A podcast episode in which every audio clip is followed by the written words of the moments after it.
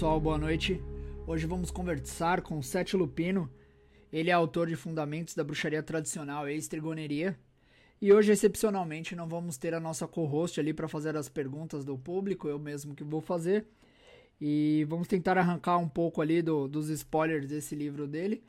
E aproveitando, boa noite, Sete. Conta aí um pouquinho pra gente do começo da sua jornada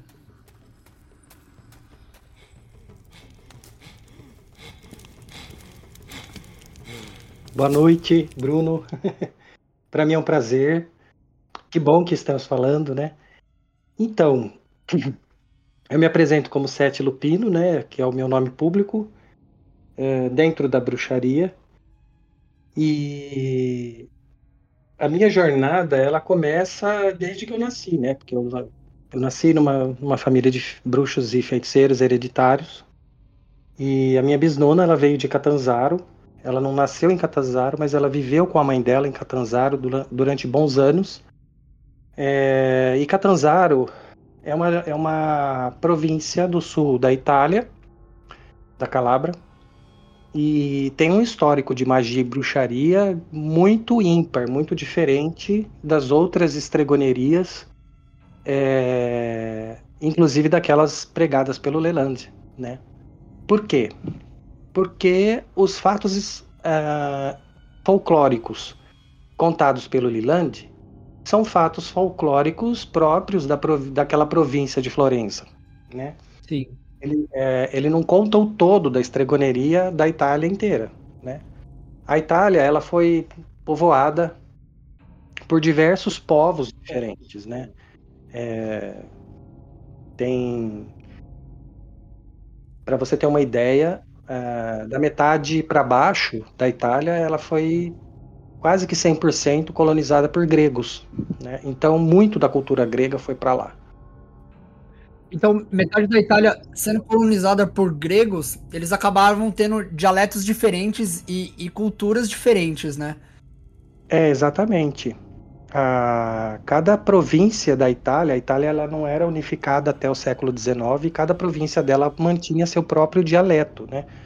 Então, a, quando Leland fala da, de Arádia, fala de, é, da tradição de Florença, ele está falando de uma tradição, né? não de todas. Né? Mas ele contribuiu com quase todas, porque foi ele que acabou meio que divulgando né, um, uma grande parcela de, de conhecimentos que a Itália tinha. É, por exemplo, da metade para cima ela é etrusco-céltica e da metade para baixo ela é etrusco-grega, né?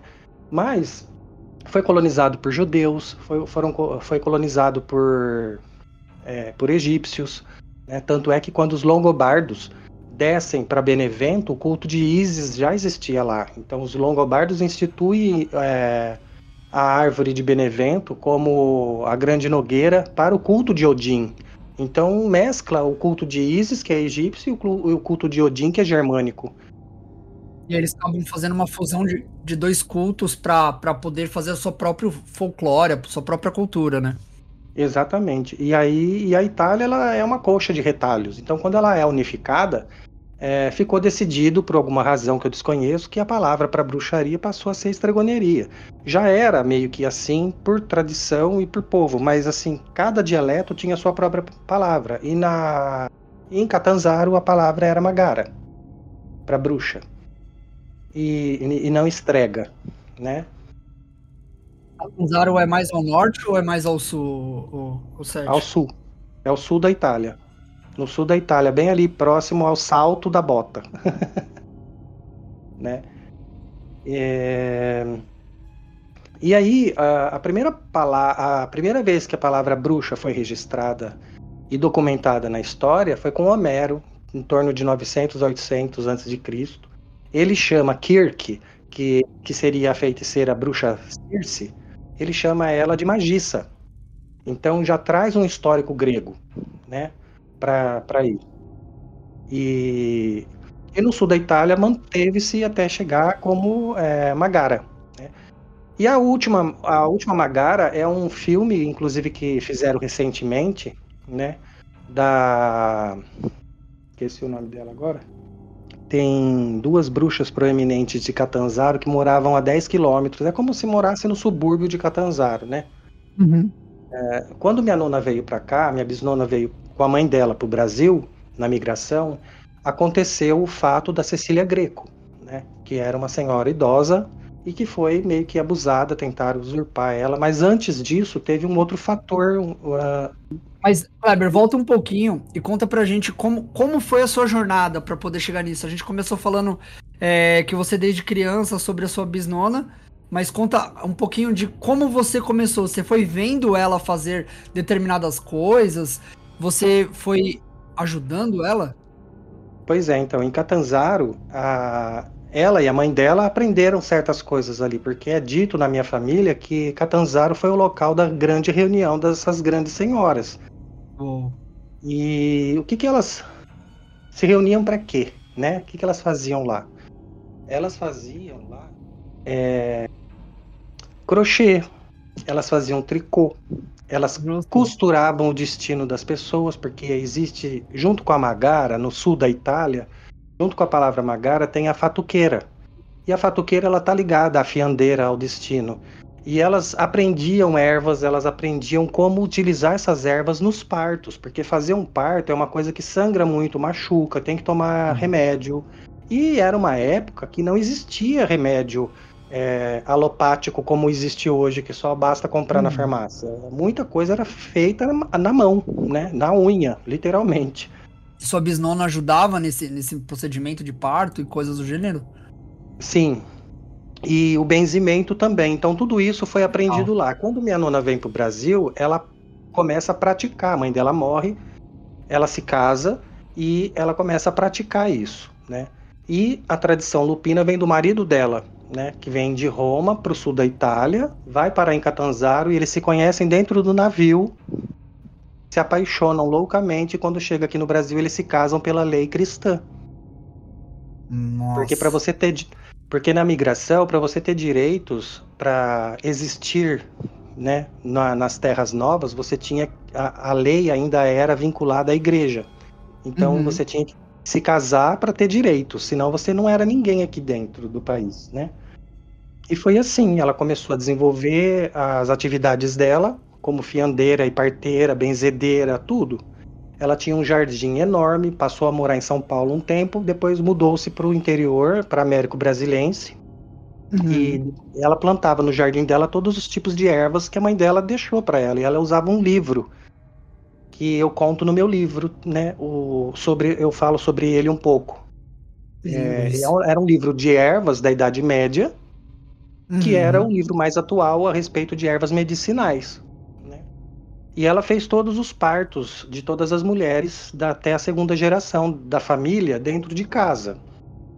E para cada pessoa que nascia, ela dava um presente, né? Onde ela passava o poder. E é o poder que te escolhe. Então esse poder ele, ele pula uma geração e ele pega sempre na outra. E aí as pessoas começaram a despertar. A minha história começa quando eu nasci. A minha nona me deu uma figa de ouro, né? Figa em italiano é vagina tá? Representa a, o símbolo da Ione. Se é o inverso do que todo mundo fala habitualmente, porque todo mundo tem uma correlação da figa como objeto fálico. E. E não é. A que figa é a própria vagina. A, figa é a própria vagina. A figa significa é, boceta, vagina, literalmente. Interessante. Legal.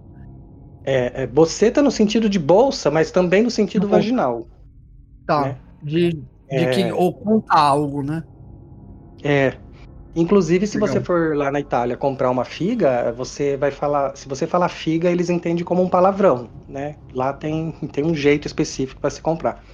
E aí, o que, que acontece? É, nessa tradição, uh, a, junto com a figa, desculpa, junto com essa figa, minha nona me deu uma plaquinha junto, feita na Itália de Nossa, Nossa Senhora de Satanudos. E aí, uhum. a a figa era de ouro e a plaquinha de prata. E a minha mãe guardou. Né? E eu só descobri ela porque é, toda a questão da mediunidade, espiritualidade, de enxergar o outro lado, ver, ver espíritos, estar no meio de coisas espirituais, era uma coisa que sempre me atraía, macumba e todo tipo de coisa, eu me metia nisso. esoterismo, reunião de pessoas que faziam viagem astral e tudo mais. Né? Essas coisas me atraíam e dentro da minha família eu assistia a alguns procedimentos também, né? Procedimentos de feitiço, procedimentos de limpeza do, da própria casa, do corpo, né? É, o chamado do sol que minha mãe fazia no quintal com uma vassoura, né? Ela riscava um círculo, entrava no meio, chamava ele lá dentro. Especialmente na, nos finais de semana que a, meu pai queria levar a gente pro Broa, que é uma é uma praia artificial que tem perto de entre São Carlos e Tirapina. Uhum. E quando amanhecia o dia, estava é, bem nublado, né, e chovendo, minha mãe chamava o sol e o sol aparecia. Caramba. E a gente passava um final de semana gostoso.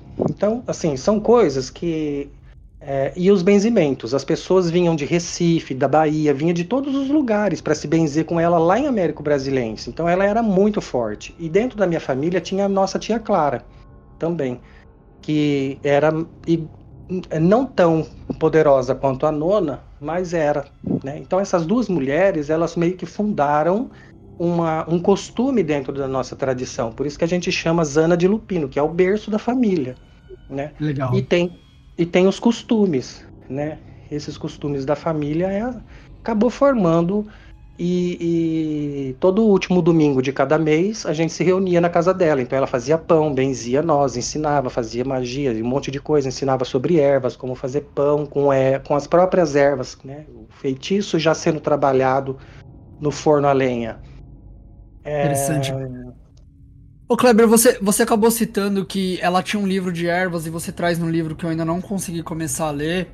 E ela, ela fez alguma adaptação dessas ervas que existiam em Europa e as ervas que existem no Brasil? Ou, ou, ou ela, ela acabou conseguindo no jardim dela cultivar as ervas de Europa aqui? Bruno, eu não sei te dizer. Tá. Porque a minha nona fez a passagem com. Eu tinha 16 anos de idade. E o que eu sei sobre ela, assim, que a mais, que eu não assisti porque eu era pequeno, é o que a minha mãe me conta e que minhas tias me contam. Porque para eu resgatar o todo da tradição, que é quase nada, né? Não é, não é tão grande assim.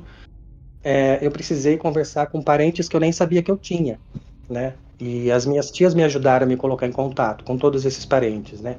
O que eu sei é que a Ida Lupino, já nos anos 60, ela já estava atuante, né, infundindo no meio de Hollywood é, essa coisa da bruxaria italiana. Ela dirigiu um filme e ela é nossa parente, sim. Ela foi nossa parente, sim, porque o pai dela era ligado à nossa família. É... E eu também não sabia, tá? Eu descobri isso há uns 15 anos atrás. E como você se sentiu saber, descobrindo isso? Olha, eu senti que. É, puxa vida, né? Nossa família realmente tem um pezinho na magia. Então, de, de, qualquer forma, não tem nem como esconder, porque a Ida Lupina é uma figura pública, né? Eu não sei se a minha família tem um pezinho na magia, assim, na, na, na parte italiana dela, né? É, mas eu descobri também que o autor do Pinóquio, o Gepeto, o Gepeto chama Gepeto Lorenzini também. Não, não, Olha só, que interessante. É, ele dá vida a um boneco, né? Bem, bem peculiar isso. É, exatamente. E com a ajuda da fada, né? A fada é, é o espírito dos mortos. E aí, e, é, então, a Ida Lupina ela dirigiu é, três filmes ligados a bruxarias diferentes. Olha que interessante. O primeiro foi é, La Estrega, né, que ela já fala da estregoneria ali, né, com a tecnologia da época, porque assim era um mundo machista de Hollywood. Ela foi uma das primeiras feministas que lutou para ter nome dentro de Hollywood, né? Então assim as pessoas queriam mais é abusar dela do que deixar ela dirigir alguma coisa, mas ela conseguiu. É, ela não era só atriz, ela foi diretora. Tem toda uma batalha por trás, né? Os caras não queriam. Tanto é que quando ela foi dirigir o seriado da, da feiticeira, com a Elizabeth Montgomery, é, o nome dela só aparece no, no, no capítulo sétimo, se eu não me engano. Não lembro. Tem um capítulo da primeira temporada que aparece o nome dela. Mas acontece que ela dirigiu o seriado inteiro, essa que é a verdade. Só que como o machismo imperava, o nome do Ashley apareceu como se ele fosse o dono da coisa. Mas na verdade foi a Ida Lupino que dirigiu. Que legal. Entendeu? E isso está vindo à tona agora porque os próprios hollywoodianos estão entregando a coisa, né? Uhum. Então isso está vindo a público. A gente já está numa era que não tem como esconder mais nada, né? E então ela dirigiu esse seriado da da Bewitched, né, que é a feiticeira. Ela fez o, um thriller La Estrega e ela fez um, ela participou de um filme junto com John Travolta é, que fala de satanismo, que se chama A Chuva, A Chuva do Diabo. E esses três filmes, e, esses três filmes estão no YouTube de graça para todo mundo assistir. Só que é filme antigo, é com a tecnologia da época, né? Ninguém queria patrocinar, então foi feito daquele jeito, mas tem o tema lá, né? E aí, quando minha nona a, a minha nona, quando quando meu no, bisnono morreu, ela guardou os ossos dele dentro de um baú no quarto dela. Ela não levou para enterrar. Uou. E ficou um tempão guardado lá. E só Deus sabe o que ela fazia, porque ela só, permit, ela só permitia que as mulheres entrassem no quarto dela, ela não deixava os homens entrar e nem as crianças. Eu entrei um dia lá de supetão, mas foi por acaso. Eu estava brincando de esconde-esconde com os meus primos e eu acabei entrando no quarto da nona. E quando eu vi tudo aquilo, eu lembrei da proibição e eu saí imediatamente. Mas eu vi um pouco do que tem no quarto dela.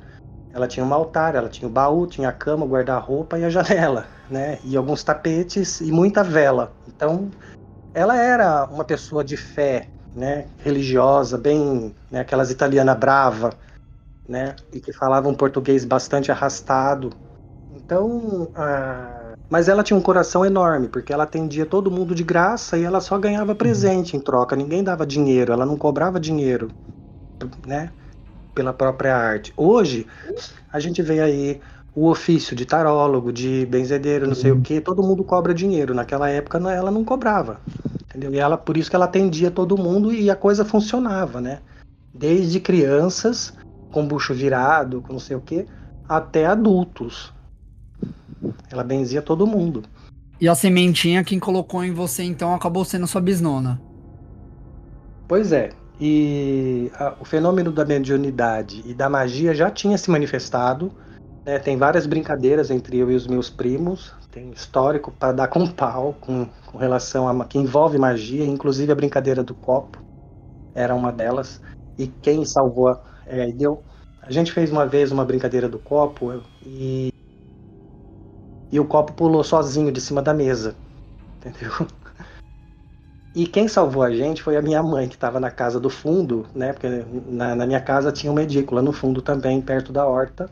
E aí, de final de semana, eu, o pessoal ficava assistindo TV lá, no fundão. Então, na casa da frente, a gente, eu fiz essa brincadeira do copo com os meus amigos, mas mais porque meus amigos pediram. E aí deu uma merda, aconteceu várias coisas ali, que não dá nem para narrar aqui, porque é muito longa a história. E quem salvou a gente foi a minha mãe. Eu, no final das contas, eu tive que contar para ela que a gente fez, porque ela não sabia, né? E aí ela hum. acabou salvando a gente. É, teve uma das pessoas que entrou em transe e não voltava. Nossa. E todo mundo queria meio que fugir dali na hora, atravessar a parede. Tinha uma amiga minha que quis atravessar a janela da sala que tinha grade. Ela não conseguia passar por ali, mas quase que ela atravessa, que nem aqui naqueles desenhos animados que a pessoa o Pernalonga atravessava, não sei quem atravessava a janela. Então, assim, tem muito fenômeno e dentro da sala de aula também, né?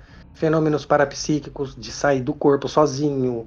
É, teve uma vez que eu estava meditando e pensando na vida e eu meio que levantei da cama e fui abrir a porta do quarto para sair para tomar água e a minha mão atravessou a maçaneta e eu levei um baita de um susto que eu acordei na cama imediatamente e eu não sabia explicar isso. Então, assim, a minha mãe ela foi vendo, minha mãe foi vendo essas coisas acontecer e ela foi me guiando, minhas tias também, né? Eu tenho uma tia que fritava sangue, eh, fritava o bife no, no sangue menstrual para para conquistar os homens e até que ela casou com um deles. Então, é, a feitiçaria, a magia como um todo, é, a feitiçaria, a magia como um todo, ela sempre teve presente. E a gente quase não tinha muitos tipos de livros aqui no Brasil para comprar para entender isso. Então, os livros que tinha, eu a gente adquiriu, não eu, mas a minha mãe, a minha família, minhas tias. E quando eu comecei a comprar os livros, eu já era bem mais adulto, lá para meus 17, 18 anos. Quando minha nona fez a passagem, eu estava com 16 anos e foi aí quando ela morreu é que a coisa pegou para valer. entendeu? Porque eu comecei a manifestar certas coisas somente com a força do pensamento. Eu pensava, desejava muito uma coisa e quando eu via naquela mesma semana já estava acontecendo.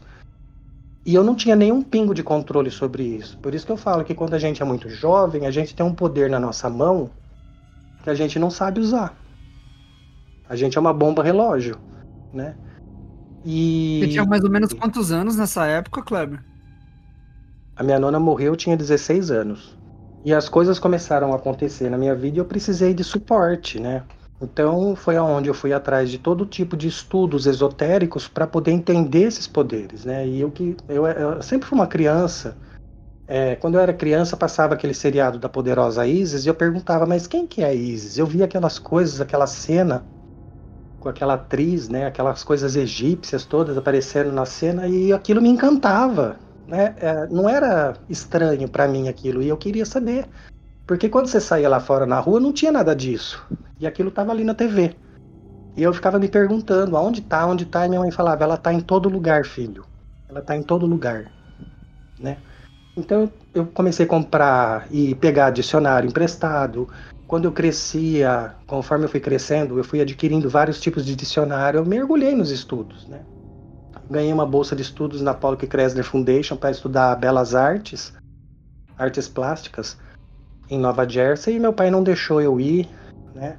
E eu só fui descobrir muito desse poder da minha nona quando eu quis vender uma joia que justamente era minha figa de ouro que eu havia ganhado da nona. Eu quis vender ela para Márcia traduzir a minha carta para eu mandar para concorrer com a bolsa de estudos da Paulo Kressner Foundation, porque eu não escrevia em inglês. E a Márcia era uhum. fluente, ela trabalhava comigo na Bombas Reis do Tom do Brasil. E a minha mãe não deixou eu vender a figa. E ela falou: Imagina que você vai vender isso aqui, isso aqui é um poder, é uma joia. Aí ela me contou toda a história, foi onde tudo foi revelado para mim. Entendeu? E, e, aí eu tive que vender uma outra joia que eu tinha, que não, que não tinha valor psíquico, espiritual e, emocional, né? Sentimental. E para pagar a moça, né? Porque na, eu trabalhava com ela na Bombas Reis, então eu era um office boy. E ela já tinha um cargo tal. Inclusive foi ela que me ensinou a mexer no Macintosh para fazer desenho, porque ela, eu, eu nasci com dom de desenho, né? E eu gostava de desenhar e ela falava, usa o meu Macintosh. E eu, eu nem sabia que um computador chamava Macintosh, né? Então meu primeiro contato também foi com o computador da Apple, né? o Macintosh. Interessante. E, enfim, uh, fui crescendo, fui estudando, fui participando de grupos esotéricos, de tudo. Até que chega em 96 para 97 chegou o fenômeno da, da internet no Brasil. E dos grupos. Eu adquiri meu primeiro computador e a primeira coisa que eu fiquei buscando, né, na, nos navegadores era a palavra bruxaria, entendeu? Porque eu Caramba. queria achar os meus iguais, entendeu? E só vinha o retorno disso era o Ica, o Ica, o Ica, o Ica. E eu falava, não, mas eu quero bruxaria, não quero Ica. Mas você já sabia o que significava a palavra Wicca ou, ou, ou isso nunca te atraiu? Não, eu nem sabia o que era o Wicca.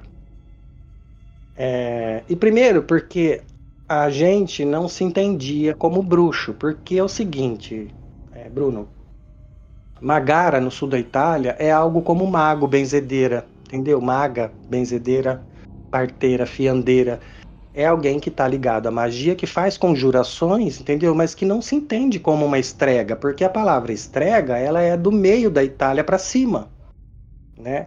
Hoje essa palavra estrega tá geral na Itália toda, mas naquela época ainda a palavra original era magara e, fa e fatuqueira, entendeu? Então a, a gente falava, bom, estregoneria, tá? Estregoneria não é magueri, porque a magueri é a, a arte da Magara, né? E a Fatuqueri também, né? E uh, quando a gente entendeu, finalmente eu entendi que era só um distúrbio de dialetos, que a palavra era a mesma, só que com dialetos diferentes, aí eu entendi, eu falei, bom, então nós somos estregas também.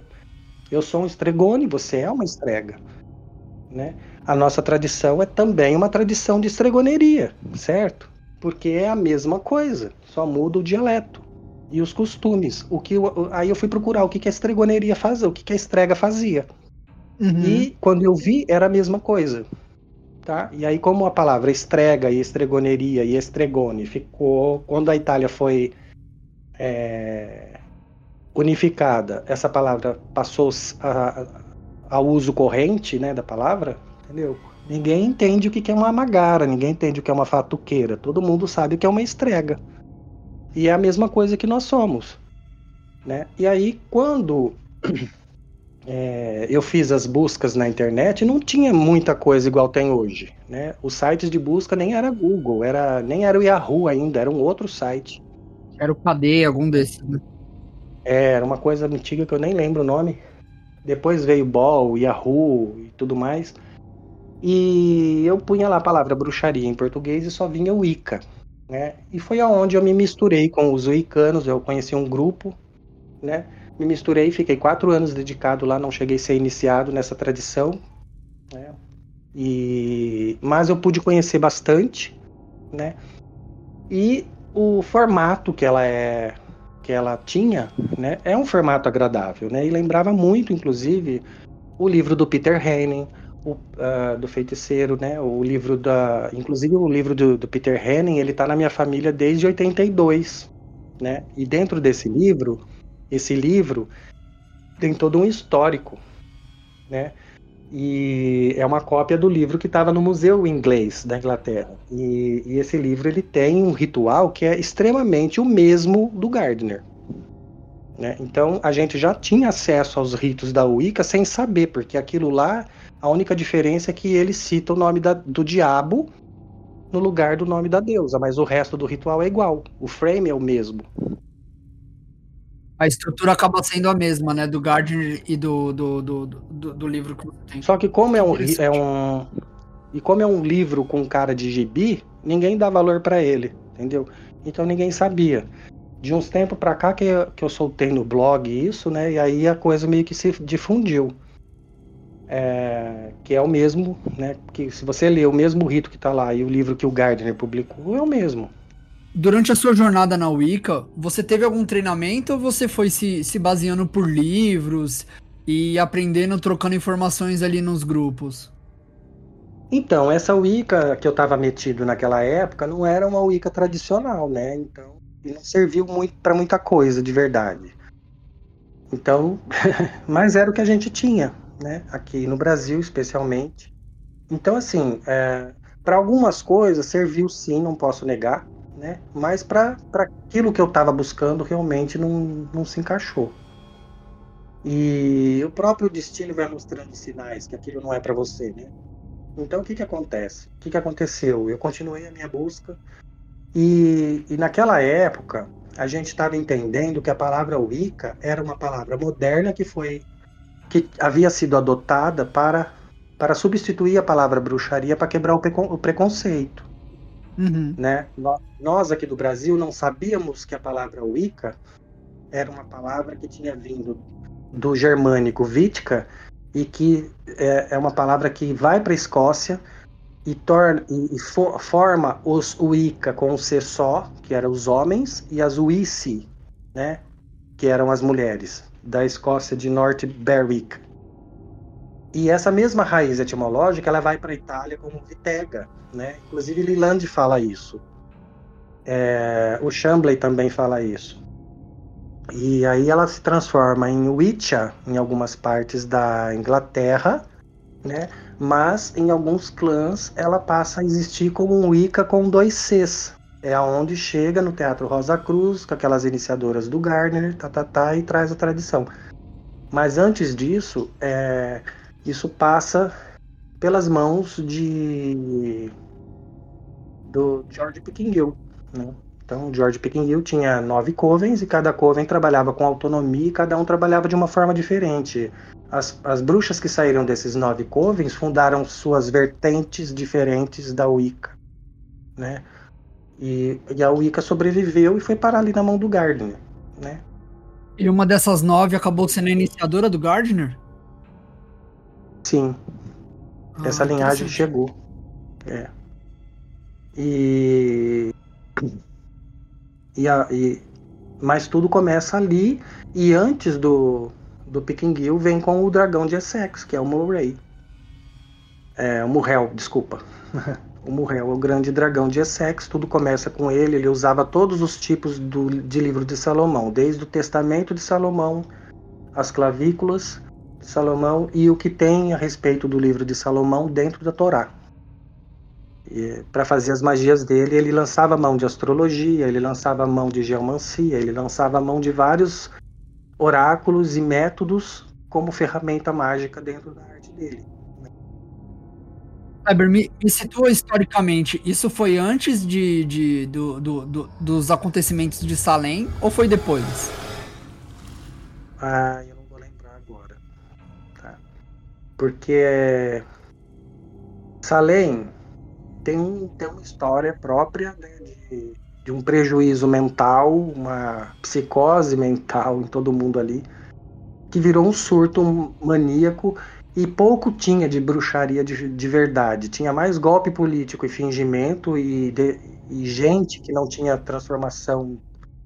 É, não, não, realmente, sabe? Quando você vê uma pessoa acusando outra, você fala, essa pessoa não tem transformação, né? Porque ela não sabe o que ela está fazendo. É um golpe político. Ela quer eliminar o inimigo dela. Ela quer. Então eu tenho raiva de você, é, eu começo a fingir que eu estou sendo enfeitiçado e acuso você e a igreja vai cair de pau em cima de você. Foi isso que aconteceu lá em Salem. Pouco realmente de magia tinha. A, a Tutuba era realmente uma bruxa, mas acho que era a única, né? Então envolve a Mary, né? Com, a, com aquela cena toda, mas o resto ali é, era golpe. Entendeu?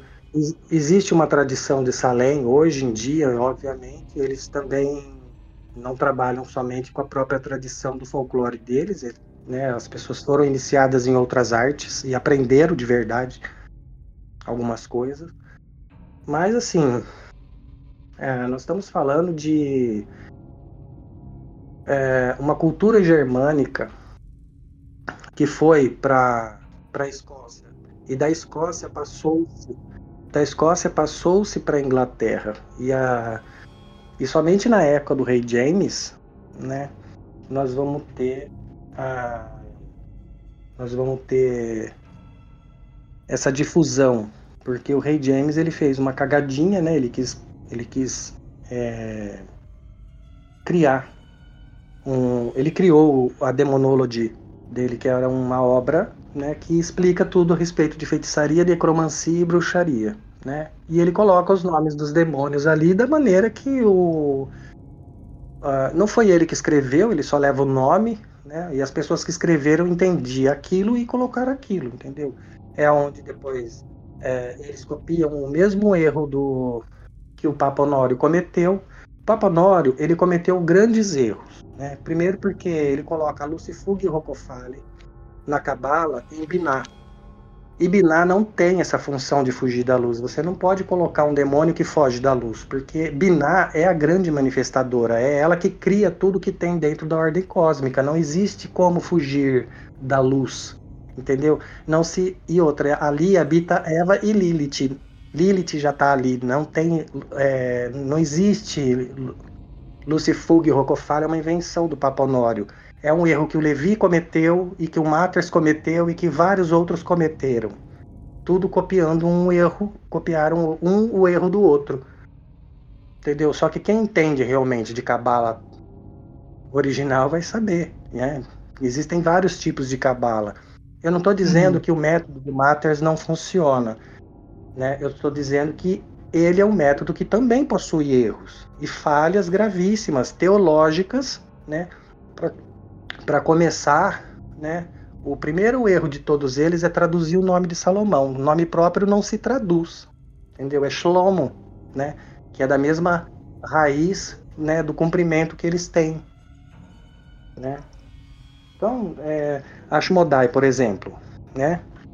Ashmodai, é, Asmodeu, Asmodeu foi deturpado por é, Peter Brinsfeld, e os outros que copiaram dele. O Asmodeu, na verdade, é citado pelo próprio Salomão como um rei dos medos, né, da tribo ariana, é, de Migrahan, na Ásia Central. sendo o citado por Salomão como o grande arquiteto do universo. Entendeu? E ele foi colocado aos 15 graus de leão, né? E depois de morto no submundo, é... ele é colocado, acionado a partir do primeiro decano né, de Aquário. Então, essa coisa astrológica, ela existe já desde a época de Salomão. Salomão já traz essa essa goécia. Goécia significa uivo, e quem uiva é o lobo. A gente tem que seguir uhum. uma sequência racional e lógica da, do esoterismo. Não dá para as pessoas. A, a, joia do lobo é da arte. É a joia que está pendurada no peito do dragão na cabala. Não tem como as pessoas fugir disso. Só que o povo não sabe. Né? Eles não sabem que da arte, quando caiu, virou Malkuth, que nós estamos do lado de dentro do inferno e não faz o menor sentido você conjurar a Goetia do Matres, porque os demônios somos nós que demônio significa povo destronado, né? a queda é nossa reencarnação, nós estamos do lado de dentro do, do inferno e para sair daqui a gente precisa morrer.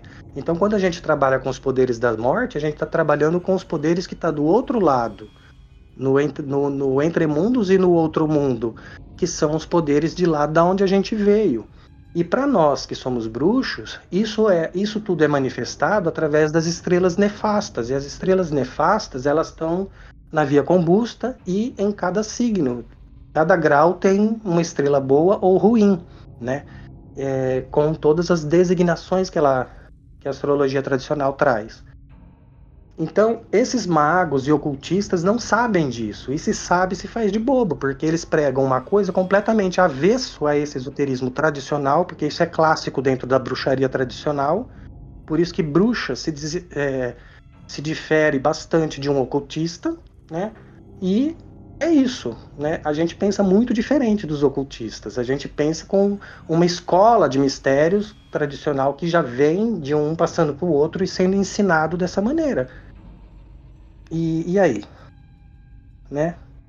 Aí vem a história do Maleus Maleficaram, né? O Afonso de Espina. Você não acha que acabou acontecendo de eles quererem confundir tanto a, a arte que eles foram adulterando pequenos trechos para que realmente essa prática não funcionasse ou fosse deturpada?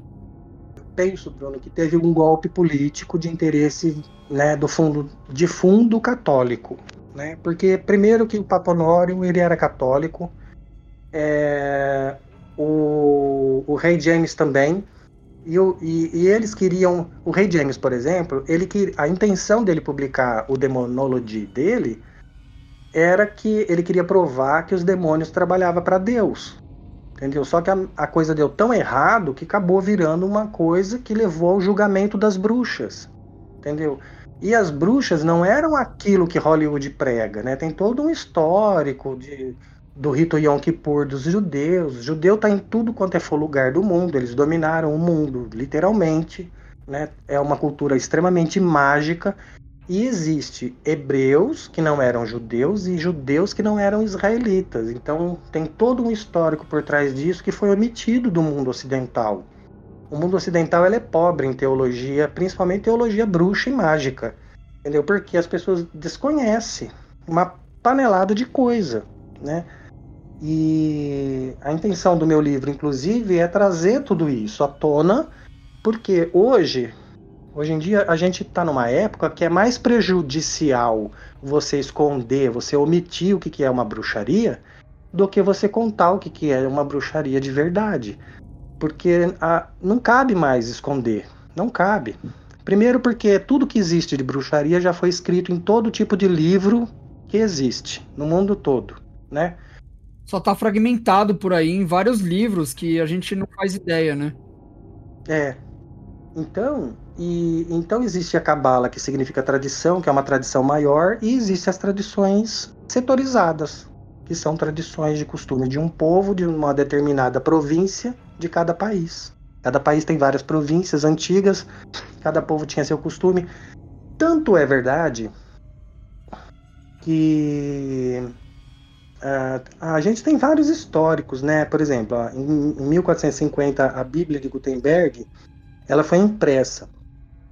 E a Bíblia na Itália era cara, ninguém tinha dinheiro para comprar. Ninguém lia a Bíblia na Itália até bem pouco tempo atrás. A, a, a tradição era oral, né? A fofoca era oral, era contado de ouvido a ouvido, de tradição a tradição. Tanto é que aquelas pontes arcadas, elas foram construídas pelos etruscos, mas a tradição cristã diz que foi o diabo. E assim ficou, foi o diabo. O diabo construiu cada ponte arcada que tem na Itália, né? E aí o povo acredita, entendeu? Então, é... as bruxas escocesas, por exemplo, tem a mulher de Lauder, né? Que em 1644 ela foi iniciada e, e a Isabel Gaudier, Gaudier, né? Talvez, ela foi uma bruxa de Aldram, Aldesan, não sei como pronuncia, mas é, ela diz que o diabo a batizou como Janet, né? E a Catherine Liddell, da Escócia, de 1678, foi açoitada pelo próprio diabo, e ela alegou isso. Então as pessoas acreditavam, entendeu? Uhum. E uh, um, um processo de 1700 e pouco para 1800, eu esqueci o nome agora, do advogado e da bruxa italiana. Né? Foi antes da, Cate, da Caterine Greco. É... Pena que eu esqueci o nome dela. Não consigo lembrar. É um evento onde ela foi acusada, né? Porque tinha muita coisa assim, ó. Por exemplo, é... a, a lei impedia as mulheres de ser herdeira e de ler e de participar da política. Isso porque a lei do direito era vinculada com a igreja, era a igreja que fabricava.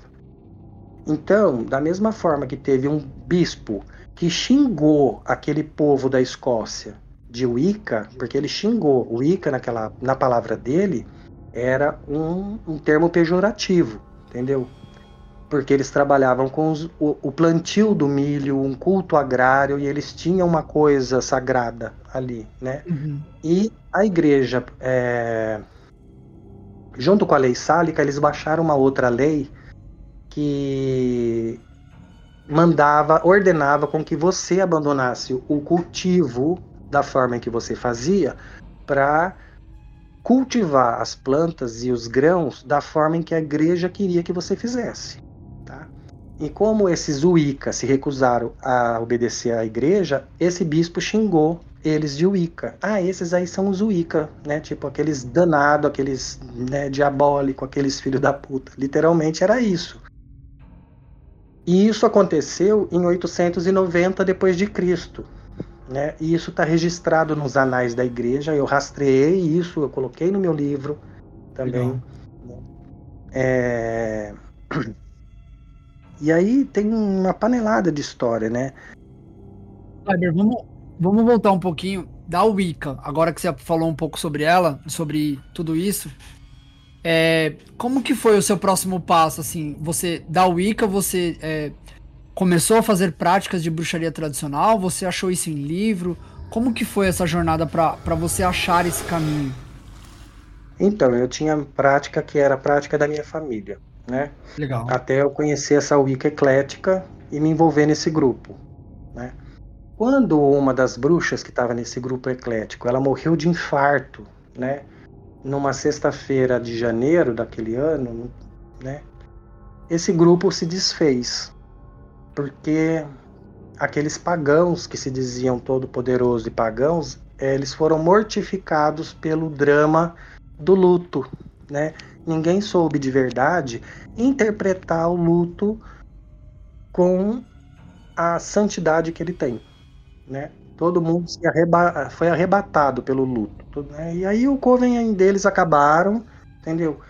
E para mim isso é uma coisa muito natural, porque todo mundo na minha família já morreu quase. Eu assisti a morte desde pequeno, né? E eu sempre respeitei a morte. Contra a morte ninguém pode, né? E da consciência ninguém foge. Isso eram coisas que minha nona já falava. E aí o que, que acontece? É, eu resolvi fazer um evento em 2004 é, que se chamava EBISP, que é o primeiro encontro de bruxos do interior de São Paulo. Legal. E esse evento eu trouxe um neodruida, né? Eu trouxe uma Wicca alexandrina, uma Wicca gardneriana, eu trouxe uma xamã, né, que tinha vínculos com a faculdade, que eu já trabalhava nessa faculdade. E essa xamã trabalhava na mesma faculdade, só que em cidades diferentes, porque a faculdade que eu trabalhava tinha uma, um, um outro polo nessa, na cidade dela.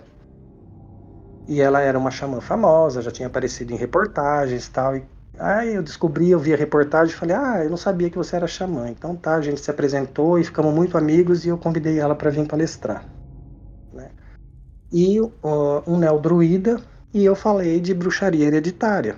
Porque bruxaria hereditária, Bruno, é uma coisa que qualquer bruxo de qualquer país que veio para o Brasil vai trazer sua bruxaria, seus costumes. Então a minha bisnona trouxe a dela, mas se você pegar uma bruxa russa que mora no Brasil, a, a parente dela, obviamente, vai ter trazido de lá, né? Se pegar uma outra, é, uma bruxa inglesa que está aqui no Brasil e que fala de bruxaria hereditária, a bruxaria hereditária dela tem um cunho inglês que a, né, a, a bisavó dela trouxe para cá. Alguma bisavó veio, porque houve muita migração e o Brasil, praticar estregoneria no Brasil é diferente porque quando minha nona chegou aqui, o que, que tinha? Tinha magia indígena, a macumba africana e a, a, a feitiçaria Romá Lovari, né? Romá é, dos ciganos. Uhum. Não especificamente a Lovari, né? Mas já, os ciganos já estavam aqui 100 anos antes da minha nona chegar, né? Então, é, isso tudo se mescla, né? Da mesma forma que os judeus e os egípcios se mesclaram com, com os etruscos e tudo mais, um, um povo vai se misturando com a outra e vai formando as culturas. Não tem uma, uma a bruxaria sem, é, ela foi inventada por alguém como tradição, mas como costume, tradição mesmo de, de, de prática do dia a dia, de costume de um povo, isso é uma construção social que o tempo foi formando. Não, não teve uma pessoa só, né? Só que aí é, você conhece a sociedade do jeito que é, né? Se você foi o primeiro a publicar um livro sobre tal assunto, você vira o pai daquilo, né? E assim foi com Gardner, assim foi com o Gardner e o Crowley eram super amigos, eles beberam da mesma fonte, né? E, e cada um criou uma religião diferente, com nomes diferentes e, e com filosofias diferentes. Por quê? porque eles tinham cunhos diferentes, eles receberam tradições diferentes que levaram a casaram com o pensamento daquilo que eles acreditavam. É muito complicado a gente querer impor a nossa fé pro outro. Né? E, e o que eles não contaram para ninguém é que eles leram o livro Isis sem véu. Por quê? Porque quando Crowley nasceu, a Helena Petrovna Blavatsky já estava com 42 anos de idade, e o livro dela já estava publicado, Isis Sem Véu. E, e qual era a bibliografia que, esse, que o Crowley e o Gardner leram para falar da deusa? Era esse, o livro dela, não tinha outro, né? Então, pelo menos eu não conheço outro livro no Ocidente que é mais antigo do que o dela, que fala da deusa. Então, eu acho que muito né, se faz muito se faz justiça quando aborda-se esse assunto e revela a verdade sobre isso, tá? Sim. Lógico, né? Depois dela vieram outros, John Fortune e vários outros escreveram e que fizeram muito mais sucesso porque tem clareza, tem romance, tem uma magia que uh, é mais contemporânea, né? E não tem tanto esoterismo, porque o esoterismo ele é chato. Ele é chato de estudar ele é horroroso de se ler, ele é ruim de entender, nem todo mundo entende, porque não participa de, de escola de mistério. Você vai ler um livro, você não está vivenciando aquele mistério. Então, para saber escrever sobre isso, tem que entregar, e a entrega é a tradição, até mesmo no direito, né? Você vai comprar uma casa, lá está escrito no direito comercial, a entrega, né? É, a venda e a, a compra e venda, ela se conclui com a tradição, que é a entrega das chaves. Então a tradição ela é a entrega da chave daquilo que você tá, que você tem como tradição. E quando você morre, e tem vários jeitos na bruxaria, no esoterismo, até mesmo no ocultismo, de se falar de tradição. Muitas vezes você escreve um livro que você está entregando toda a chave daquela tradição, só que você não usa esses nomes e, e as pessoas que vai ler não, não capta, né? Uhum. É o caso do seu livro? Não, meu livro ele é um livro que foi pautado, eu pautei, ele foi construído em 10 anos, de, vagarosamente. Eu ilustrei esse livro à mão, sozinho. Legal. Né, com, com exceção dos mapas que tem nele, o resto fui eu que desenhei. É, todos esses desenhos foram inspirações mediúnicas, foram inspirações que eu estava imbuído por algum transe, por alguma coisa, ou até mesmo por uma por entusiasmo, né? O entusiasmo é a palavra que dá origem à mediunidade. É, entusiasmo significa estar possuído por uma divindade. E nem sempre você estar possuído por uma divindade significa que você tá, tem que chacoalhar o corpo e, e, e né, para montar no cavalo entendeu? Isso acontece também. Só que muitas vezes você está sentado assistindo TV, mas você está num estado de graça tão oportuno que você está em entusiasmo. Você está incorporado, você está irradiado, você está cheio de coisa. Tem muito mistério sobre isso e as pessoas não sabem. Né? A própria palavra macumba significa culto aos mortos. Né? O dicionário luso-africano já fala que cumba é culto e ma é morto. E os etruscos já tinham isso, culto aos mortos, culto funerário, isso aí é muito antigo, todo mundo tinha isso, todos os povos. Então a macumba ela não é específica da África. E tem muita coisa parecida que os africanos fazem, que os, os etruscos fazem, os egípcios faziam, os, o, o, os fenícios faziam também. Por exemplo, o azul, o azul egípcio, que é o pó azul, né? É, Wid, na língua dele, foi chamado depois de Vad, e o Wadi, pelos africanos, né? E é oriundo do proto-afroasiático, né? Que é escrito com WRK. É, e ele significa, uma, ele significa quase verde, né? Então, é... É o pó da ave, né? Esse daí. É, e é por isso que dessa palavra nasce o semita varak, que significa verde. Então, tem muita coisa, porque a fenícia e o egípcio era unicarne, entendeu? Eles eram muito amigos, muito próximos, os governadores, os reis, os faraó. E a própria palavra faraó significa aquele que fala em primeiro lugar em nome de Ra, em nome do sol, né? Porque a palavra fa e fe, com ph, em grego, significa falar. Então, quando você coloca a palavra profeta, né? que o fé está no meio da palavra, o pró é sufixo e o tá é, forma a palavra profeta e profetiza, que é o mesmo que ifá na África. Né? O i africano, é, em Yorubá, o i tem, uh, é o prefixo pró, em grego, né? que significa antes, então é aquele que fala antes. E para isso, quem é aquele que fala antes? Né? Tem um, um cara, tem todo um histórico, né? o de acordo com Pierre Verger, o Ifá nasceu na Arábia Saudita. O que, que aconteceu em Arábia Saudita? O Daniel da Bíblia, ele foi tido como o pai da geomancia, porque a geomancia é o que fundamenta o Ifá. E o Daniel, ele viveu em 600 a.C. Então não dá para se falar que existia geomancia africana, que existia Ifá antes disso, certo? Só que é, rastreando, você vê literalmente que existia já esse método geomântico em todas as culturas, obviamente. Né? Ele é anterior ao próprio Daniel. Só que o Daniel acabou difundindo, então ele foi visto como é, o pai da geomancia. Igual Gardner e igual o Crowley. É, que nem esse tempo atrás eu tava falando, uma mãe de santo tava falando, não, mas o candomblé é a religião mais antiga que existe. Eu falava para ela, mas não é, minha querida, não é. Não é, sabe por quê? Porque Ifá, ele nasce em 600 anos de Cristo, entendeu? E a religião etrusca é bem mais antiga. Tem os romanos, que é mais antiga. Roma vem de 790 antes de Cristo. E antes disso tem judeu, antes disso tem os germanos, tem um monte de gente que já tinha uma religião. Aí eu falo, ah, não, mas sei o quê, né? Eu falei, então, você oferece gin para o seu Exu hoje, mas o gin foi inventado agora, em 1700 e pouco. Ele foi inventado na Itália, só que um suíço patenteou a fórmula, então ele foi tido como inventado na Suíça.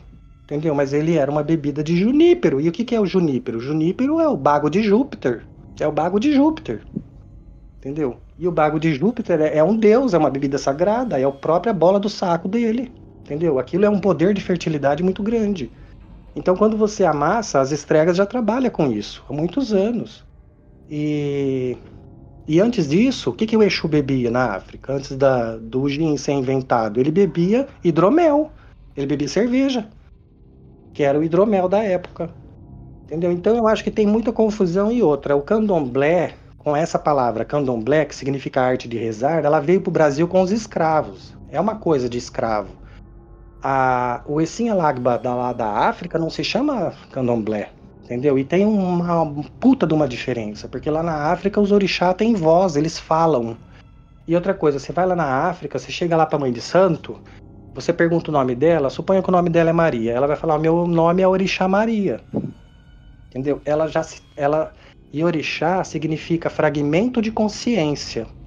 Então os deuses do orixá são fragmentos de consciência. E por ela se reconhecer uma orixá viva, entendeu? Você já lembra do quê? Do faraó. O faraó não era um orixá vivo, ele não era filho de um deus. Acaba dando o mesmo, né? O, o primeiro que fala, né? Exatamente, né? Então você vê o respeito que a gente, que, que, a, que aquela cultura africana tem, né? E foram os próprios africanos que venderam os seus, os seus pretos como escravo para os portugueses, entendeu? O próprio rei ali da África, daquele local, vendeu eles. Então tem muita confusão no meio dessa história toda, né? Quando você olha os papiros antigos, você vê pessoas pintadas de preto, pessoas pintadas de branco e pessoas pintadas de vermelho. São três povos que tinha ali, porque são essas três cores que formam as sociedades do céu. E o que, que era o céu? A cidade de Edenu, né? o Éden. Né? Os árabes tinham mapa, mapa do mundo, mapa da área deles, muito antes dos ocidentais inventar o mapa. Você começa a rastrear isso, você vai longe. Você vai longe, você fala, nossa, quanto que o Ocidente é prejudicado em todos os níveis, não só em nível teológico. Né? O que, que é a fumaça sem a, o fogo sem fumaça? Que é os jeans. Os jeans é fogo sem fumaça. O que, que é? Né? Embaixo da terra da Arábia tem um monte de petróleo, tem um monte de mina de gás. Aquilo lá vaza, vazava né? o tempo todo e pegava fogo e não formava fumaça. Então cria-se os mitos em cima dessas coisas, baseado em quê? Eles vão estudar astrologia, ver que aquilo lá está embaixo de um astro, né? Ou de uma região celeste. Então, por exemplo, se é onde você mora a gente vai estudar astrologia. O local onde você mora fica exatamente a, em 13 graus da via combusta, em 13 não, desculpa, 18 graus da via combusta, você você é tido como demônio que está lá no 13 graus. Você é uma reencarnação dele, eu tenho alguma regência como ele e eu posso colocar o nome dele em você. Entendeu? E eu falo que você é uma representação dele aqui na Terra. E as coisas eram assim antigamente, né? Mas Vem a história do Yahvé, vem Deus e aquela coisa toda deturpada, porque Deus é um trimurte. Deus é um triângulo da cabala que está lá em cima.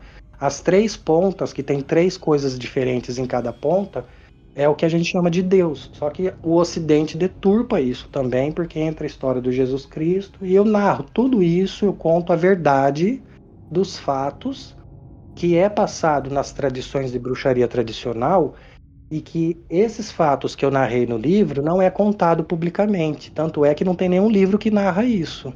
O meu livro é único, ele é primeiro que está abordando isso dessa forma, né?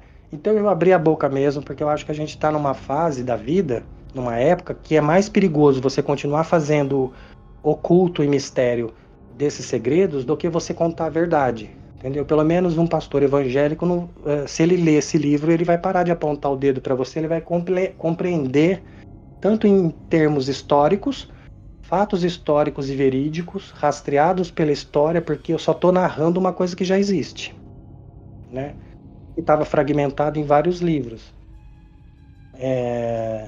E aí, para isso tem a pessoa para estudar bruxaria, ela tem que estudar, ela tem que saber geomancia, astrologia, geografia, história, do, história dos fatos, o verídico, não somente os mitos. Os mitos são importantes, mas as lendas e os mitos são parte do folclore. E o folclore é uma crença do povo que é muito importante para a formação da fé, mas é uma coisa poética, né? Não é um fato verídico, é uma coisa poética. E o meu livro, ele, ele desmistifica a bruxaria, ele traz a raiz da coisa como ela é, como ela foi. E o que formou, porque foi por isso que eu foquei o meu estudo, né, baseado, somando, eu somei a, o conhecimento das minhas iniciações, né, são 16 linhagens de, inicia, de, de bruxarias diferentes que eu carrego, não pratico todas, mas é humanamente impossível, mas eu tenho esses conhecimentos, então eu somei tudo isso com a teologia, os fatos históricos, os mitos, as lendas, as narrações da história é, verificada na geografia do, na, no país. Eu tirei a visão da bruxaria eurocêntrica. Eu saí do eurocentrismo e fui olhar a bruxaria como um todo no globo. Então eu comecei a rastrear desde lá de trás as tradições mais antigas que, que, que contêm é, hierogamos, magia, culto de fertilidade, de onde veio, como foram essas migrações, né? O Aristóteles e o Clearcos de Solis, por exemplo, quando eles falam que os judeus são descendentes dos filósofos hindus, eles estão falando que eles são descendentes dos brahmanes.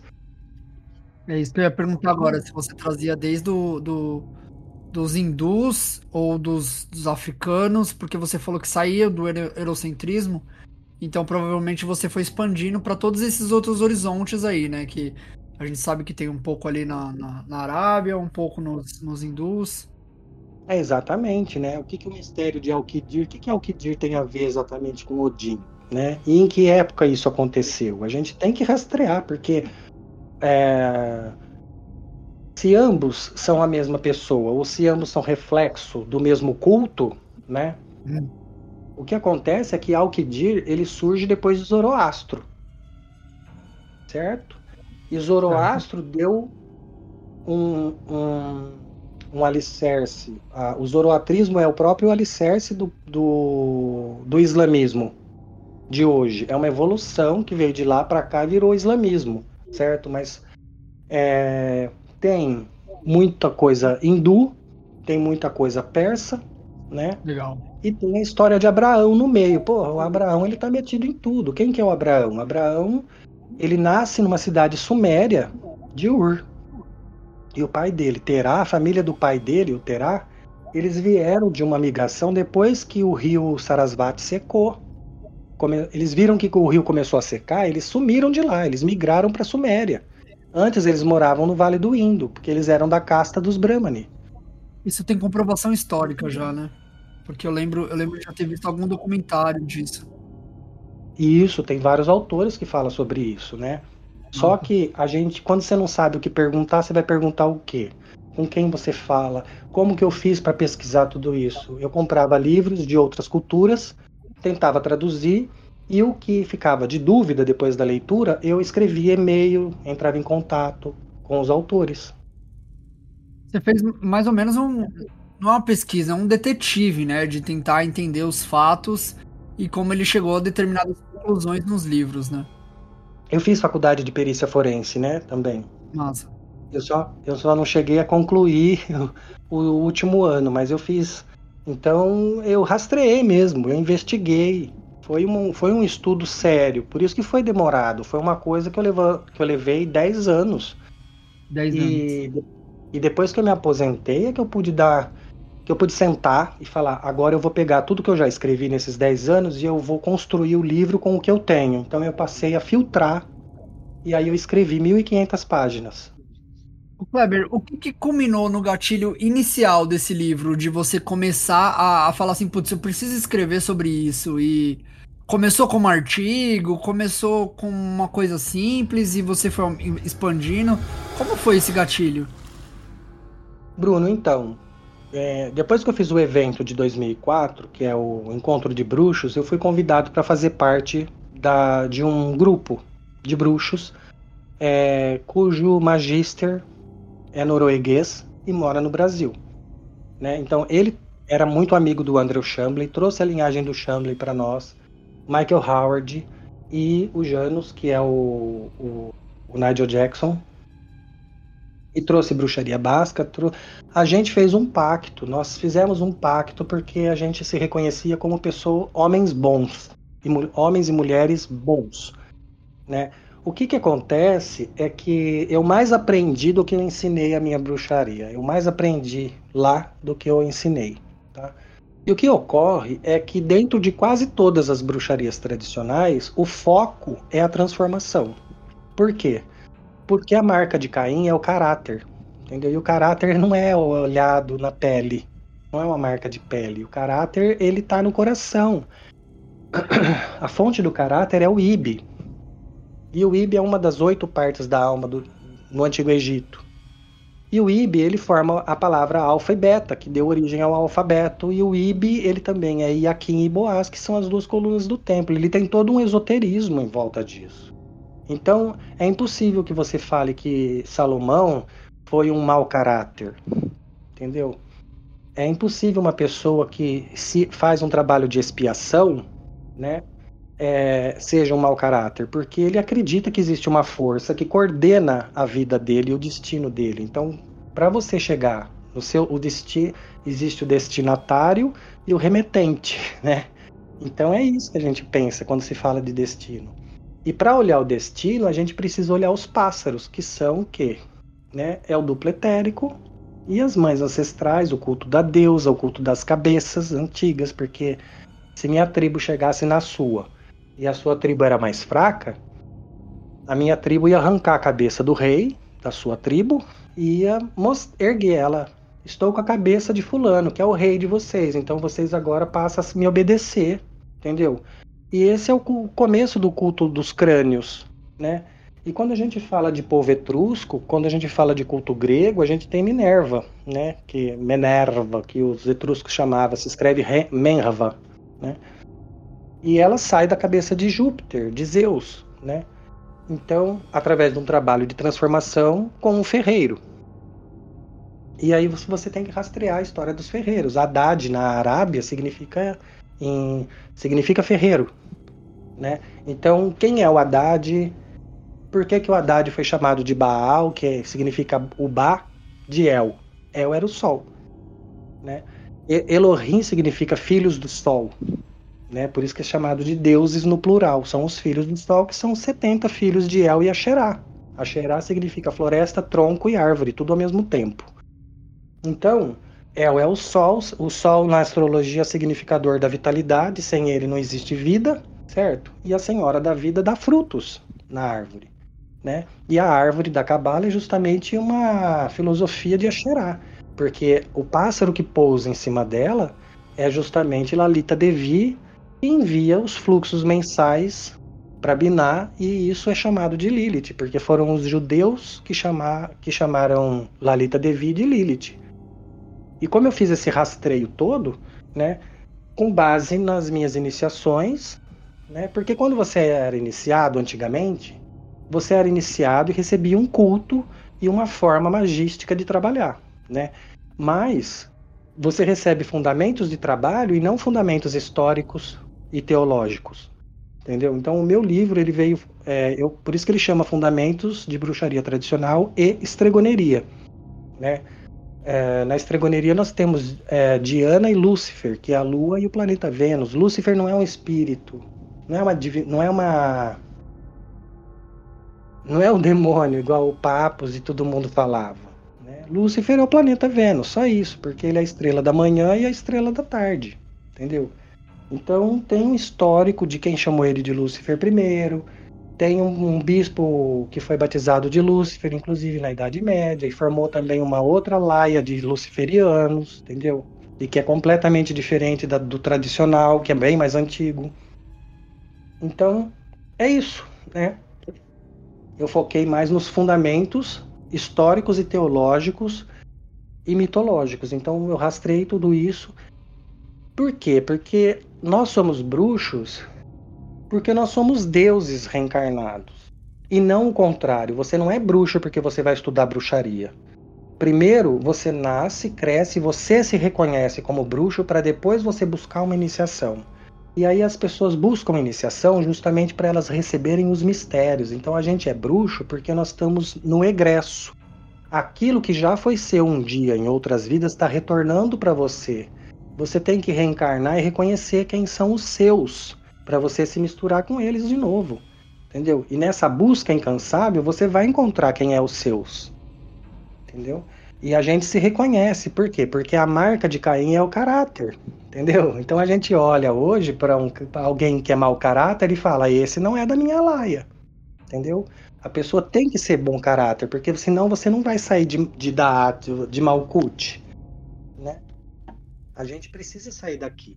Só que antes da gente sair daqui, nós temos um trabalho a fazer, né? que é justamente esse trabalho de transformação, a divulgação, a iniciação, é, é levar o nosso conhecimento e sabedoria para ajudar o nosso próprio povo. Você não pode. Geralmente a gente, depois da iniciação, a gente passa a trabalhar para a nossa comunidade, é, fornecendo várias, várias, vários concertos, vamos dizer assim, do destino alheio, né? E nesse mistério todo, o pássaro manda no destino do ser humano e o lobo manda no destino do pássaro. Então, todo mundo precisa entender isso, né? Não existiria Babalaô se não tivesse o mito de Anubis, por exemplo, né? Que foi o primeiro pai do mistério. Kleber, e, e daí dessa, de, desse, desse caldeirão que você é, entrou e, e, teve contato com grandes, grandes bruxos e, e, e magistas, né? Foi onde começou a culminar é, essa, essa disciplina de, de, de escrever o livro. É, daí em diante, você já começou a caminhar com, a, com as suas próprias pernas, né? Você já se estabilizou e criou o, o, a, a, sua própria a sua própria tradição, a sua própria forma de interpretar a bruxaria e seguiu, né? Ou, ou tiveram outros locais que você foi almejando se conectar, como você disse anteriormente, com seus iguais e, e. Como, como que foi essa parte da sua vida? Então, Bruno, é, a, a Zana de Lupino, que seria o nosso berço, ela não, a gente não tinha um trabalho de transformação. Então, quando eu acrescentei um trabalho de transformação, depois que eu busquei outras bruxarias, na verdade eu busquei uma só, que foi aquela que eu fui convidado, porque na bruxaria tradicional você é convidado. Né? As pessoas que pedem iniciação são recusadas. É a gente que convida para trabalhar com a gente. Porque é a gente que reconhece o caráter, a marca de Caim primeiro. E aí o que, que acontece? É, depois que eu recebi uma iniciação, eu recebi um monte depois, né? São 16 ao todo. E eu, eu sofri todas as ordalhas que veio jun vieram juntos com as iniciações, porque a iniciação é o começo do caminho. Você enfrenta a ordalha e vai superando e você desenvolve tua própria sabedoria. Dentro de uma sabedoria maior que já tem lá para você se guiar. Então eu construí esse livro justamente para que quando eu tiver o meu egresso, né, numa próxima vida, esse livro esteja no mundo para me guiar para que eu não cometa os mesmos erros da minha juventude. Né? Se eu tivesse um livro desse para me guiar no meu passado, eu não tinha feito tanta merda. Mas, por exemplo, é, a tradição Lupino ela foi modificada porque eu acrescentei um trabalho de transformação. Então, a partir de mim, né, ela passa a existir como tradição familiar Lupino, né? E antes de mim, ela é Zana de Lupino, que é o berço da família. E que não tinha, no berço da família, não tinha um trabalho de transformação. Certo, então você, depois disso, é, a sua tradição, inclusive a familiar, ela, ela foi mudando, né? E você trouxe é, um aspecto de fluidez mais para sua arte hereditária, né? É, Bruno, porque, por exemplo, se eu iniciar você na minha arte hereditária, você é, hoje, né, é uma época bem diferente, tudo está muito mais fácil. Mas suponhamos que a gente tá, estivesse vivendo no começo do, do de, dos anos 80, né? Ou dos anos 70. Não tinha internet, né? Telefone era caríssimo, era raro. Então, uh, você ia aprender uma arte você ia pagar os favores como, né? Ajudando a própria comunidade, certo? Não só o professor. Nós não somos mestres, nós somos professores. A gente, nós somos educadores da arte, né? E não mestre, como todo mundo fala. Ah, meu mestre, não sei o que. Não, eu não, nem gosto que me chama de mestre.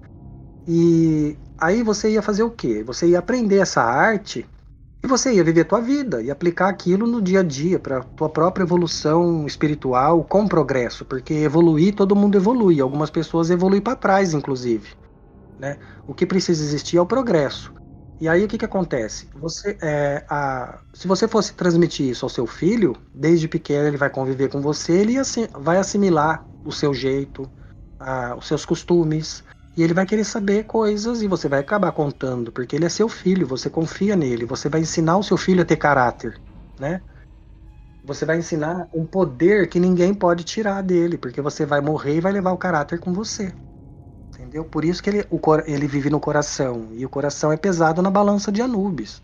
Esse é o mistério. As escolas de mistério trabalham com isso. Então, é, e aí é o tema do lobo de novo, né? Então, o que que acontece? É, o seu filho vai crescer e você vai acabar iniciando ele, né? como Abraão iniciou o próprio filho dele. Abraão não ia matar o filho. Quando ele levanta o filho dele com as vendas nos olhos, ele está fazendo um rito onde ele está dedicando, ele está apre apresentando para o Deus, em forma de touro, né, o próprio filho dele. Então o filho dele está ali vencendo o medo da morte, do desconhecido, né? E é isso que se enfrenta numa iniciação, é o medo. Você precisa perder o medo da morte, porque a morte não tem que ter medo, tem que entendê-la. É igual a nossa sombra, né? Que a gente acaba tendo que aprender a lidar com ela para poder conviver e, e, moldar o nosso caráter, né? É, Bruno, porque em cada reencarnação a gente traz traços de outras vidas também. Então, por exemplo, se você já traz trauma que não foi resolvido na vida passada, esse trauma é a página que não vai virar nunca. Né? Ele vai ficar se repetindo.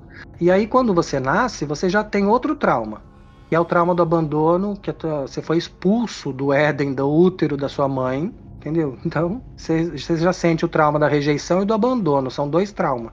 Aí soma com aquele que você já trouxe do, de uma vida passada, que está enraizado na sua alma, e é uma mancha no seu caráter aquilo lá. Você quer e precisa desfazer esse trauma para você ter uma psique bem resolvida.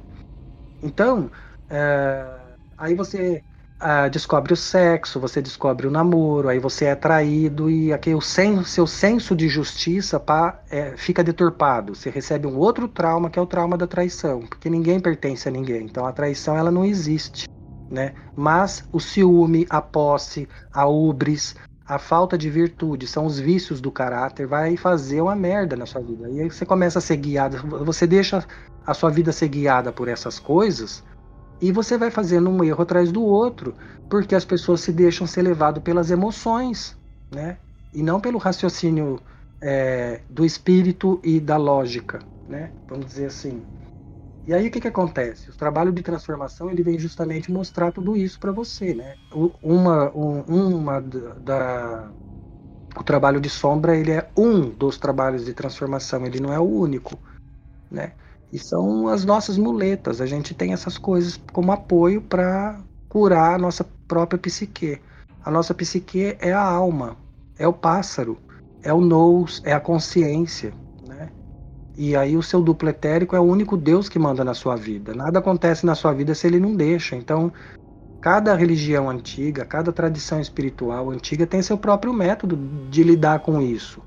É, o culto do dragão ele não, ele não tem um, ele é a, o dragão, ele é a cabeça do dragão e a cauda do dragão da astrologia. Uhum. Ele é o dragão fênix da árvore da cabala. Ele não é o dragão europeu e o dragão chinês e que gospe fogo, é, igual nos desenhos animados e que as bruxinhas de hoje começam a brincar com o dragão e acha que está trabalhando com o poder do dragão. Não é nada disso.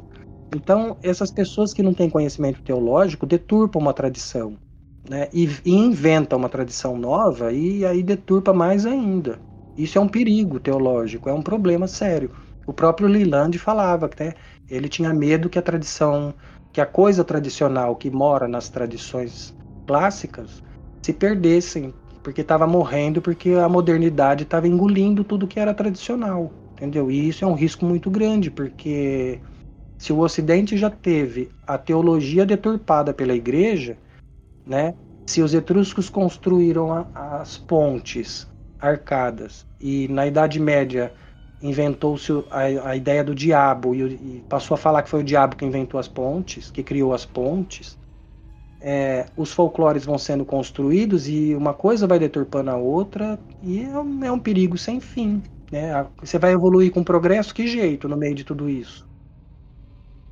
Você vai acabar reencarnando, você vai, né? Ao invés de você resolver a sua psique nesta vida, você vai acabar levando isso tudo para a próxima e vira aquele acúmulo. É como se você acumulasse várias dívidas, né? Ah, eu devo para fulano, para ciclano, para bertano e nunca paga. Entendeu? E a fatura chega, meu. A fatura chega para todo mundo, cara. Não tem jeito. Né? Você falou muito sobre esse, esse livro é, servir para você na sua próxima reencarnação. Você é, você considera então que ele tem todos os links necessários para quando você reencarnar e que isso vai ser no futuro, né? Já, já, já tem essa premissa que vai ser no futuro e que você aqui vai encontrar todos os, os locais para sua pesquisa na próxima vida serem é, mais encurtados, né? Você acredita que esse livro seu e essa sua obra é, ela, ela, ela fez o que o Liland tá, tá, tá falando de não mistificar mais e parar de, de, de, de, deturpar o sagrado e voltou às raízes? Esse livro você acha que foi a concatenação de todas essas informações? Sim. Eu penso que o livro ele cumpre várias coisas, ele cumpre várias funções. Né? A primeira é, é a minha motivação, né? De ter escrito ele para que numa próxima vida eu possa receber ele de novo e, e guiar meu próprio destino, sem depender de ninguém. Outra é a, faz, ele, uma das funções dele é fazer justiça para Leilande, porque através desse livro não vai deixar também a tradição, o tradicional, né? Não vai deixar isso morrer. Outra função desse livro é empoderar as mulheres e os homens para que você não tenha mais dependência emocional e espiritual de ninguém. Então você não precisa mais depender de pai de santo, você não, você vai aprender é, a cuidar do teu destino sem depender de ninguém. Se você conseguir entender os mistérios e todos os segredos que estão revelados ali. Mas assim, tem que entender também o seguinte: eu sou um ser humano, né? Nós somos deuses reencarnados aqui na Terra, mas eu ainda estou preso pela matéria. Então, essa é a interpretação que eu tenho dos mistérios. Pode ser que você leia meu livro e você interprete algo a mais que eu mesmo não enxerguei e que lá você deu, te deu uma eureka na sua cabeça e você fala: Nossa, mas isso que o Kleber escreveu é pouco. Eu tenho muito mais aqui agora na minha eureka, a partir do que eu li ali, e que iluminou mais ainda a minha cabeça. Pode ser que isso aconteça. E que se fizer também é maravilhoso, né? Porque ele, ele atingiu outra função além do que você esperava. É, é. E e aí tem a função de desmistificar a teologia que está errada aqui no Ocidente, né? Venho contando fatos históricos, narrando coisas que eu rastreei e que fazem sentido, dão coesão para as minhas iniciações, né? Ah, explicações, porque tem certos nomes que são citados nas tradições que eu fui iniciado, mas ninguém sabe de onde veio aquilo lá, entendeu? Eu peguei e fui rastrear. Então acho que eu fui o pioneiro em abrir a boca e falar sobre isso, né? É, essa obra é importante em todos os níveis, porque além de dar autonomia e independência para você guiar seu próprio destino, sem depender de pai de santo, ou de mestre, ou de iniciado e os cambal, né?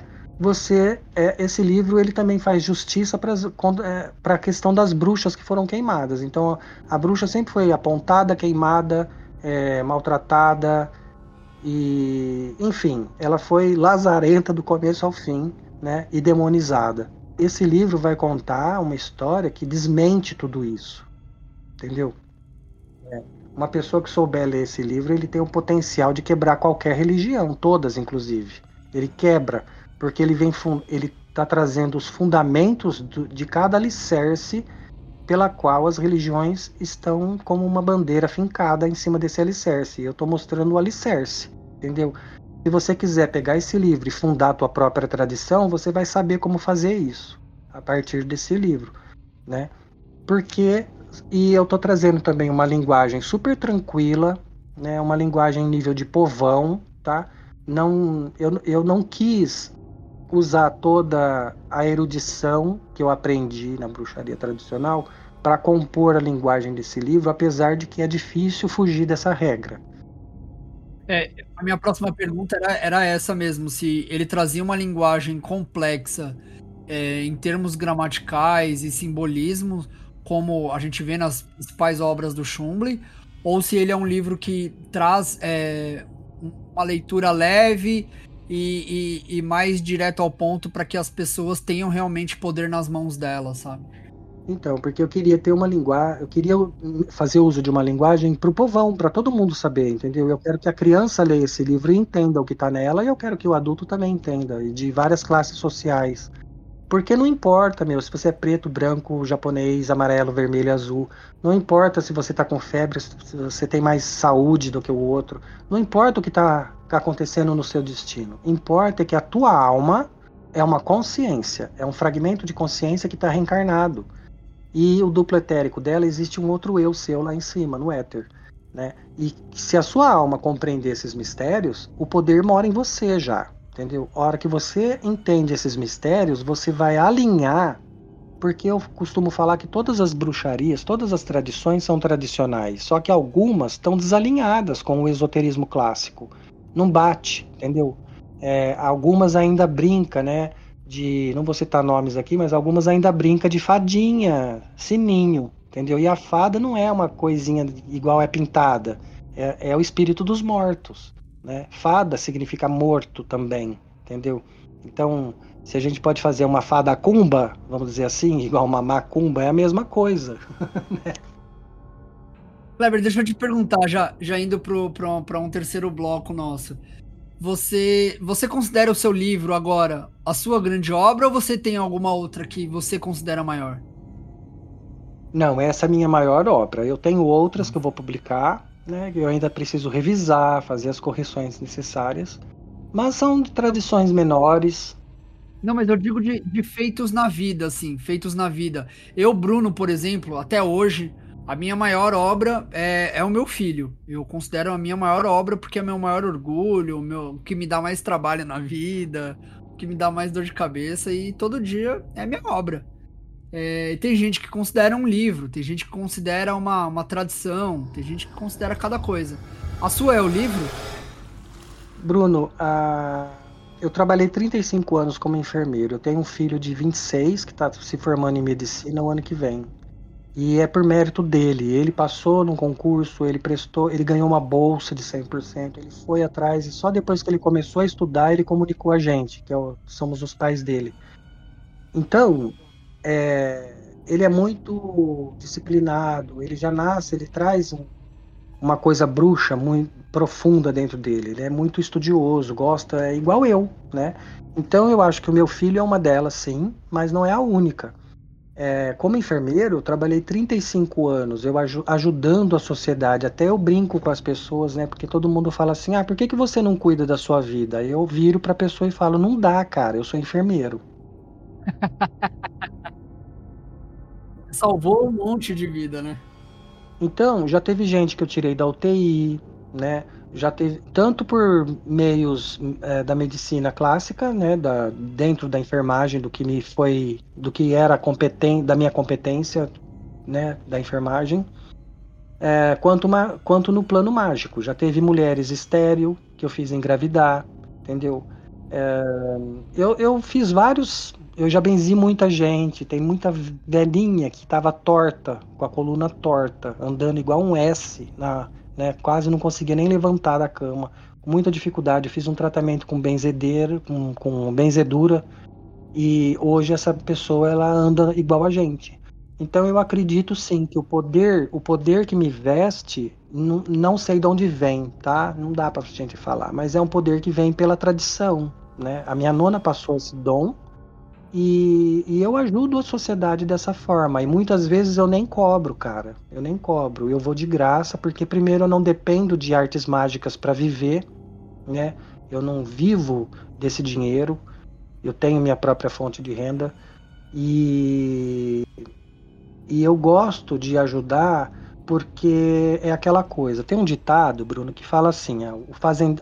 o ditado do fazendeiro do milho ele pegava as melhores espigas e distribuía para os vizinhos dele. Aí chegou um cliente para comprar o milho dele e falou assim: Ah, mas por que, que você não pega esses melhores milhos para você vender para a gente pelo dobro do preço. Você ia ganhar muito mais que isso.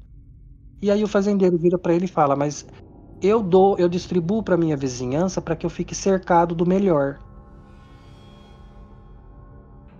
Entendeu? Então eu sigo isso à risca e eu dou o meu melhor em tudo que eu faço, de verdade, sabe? Se eu vou fazer o teu mapa natal, eu vou mergulhar num estudo profundo, eu não vou fazer um mapa de três dias, igual muita gente faz. Eu demoro de 30 a 40 dias para levantar o seu mapa inteiro. Eu vou buscar fundo coisas que muitos astrólogos nem imaginam. Né? Se eu vou trabalhar na enfermagem e cuidar de você, eu vou cuidar de você em nível céfalo-caudal da cabeça aos pés, entendeu? E eu vou cuidar do teu espírito, mesmo se você não sabe, mesmo sem a tua autorização, eu vou pedir pela tua iluminação, pela tua proteção. Eu vou te benzer, eu vou tocar em você e vou trazer o que existe de bom em mim dentro de você, entendeu? É a, lei da simpatia é essa, né? A simpatia é o quê? Um talismã é o quê, né? Então, se quando você vira um talismã vivo, a hora que você toca nas pessoas, você, você é o talismã daquela pessoa. E, e utilizando os métodos científicos da medicina de hoje, a gente pode também galgar novos pata patamares. Então, eu, eu trabalhei com resgate, urgências e emergências, eu já fiz parto, é, eu já vi de tudo, todo tipo de doença, tá? Desde Guillain-Barré, que é horrorosa, né? E muitas mortes, né? Inclusive eu ajudava a ressuscitar pessoas. Na sala de emergência a gente tem a, o método de a manobra de ressuscitação, né?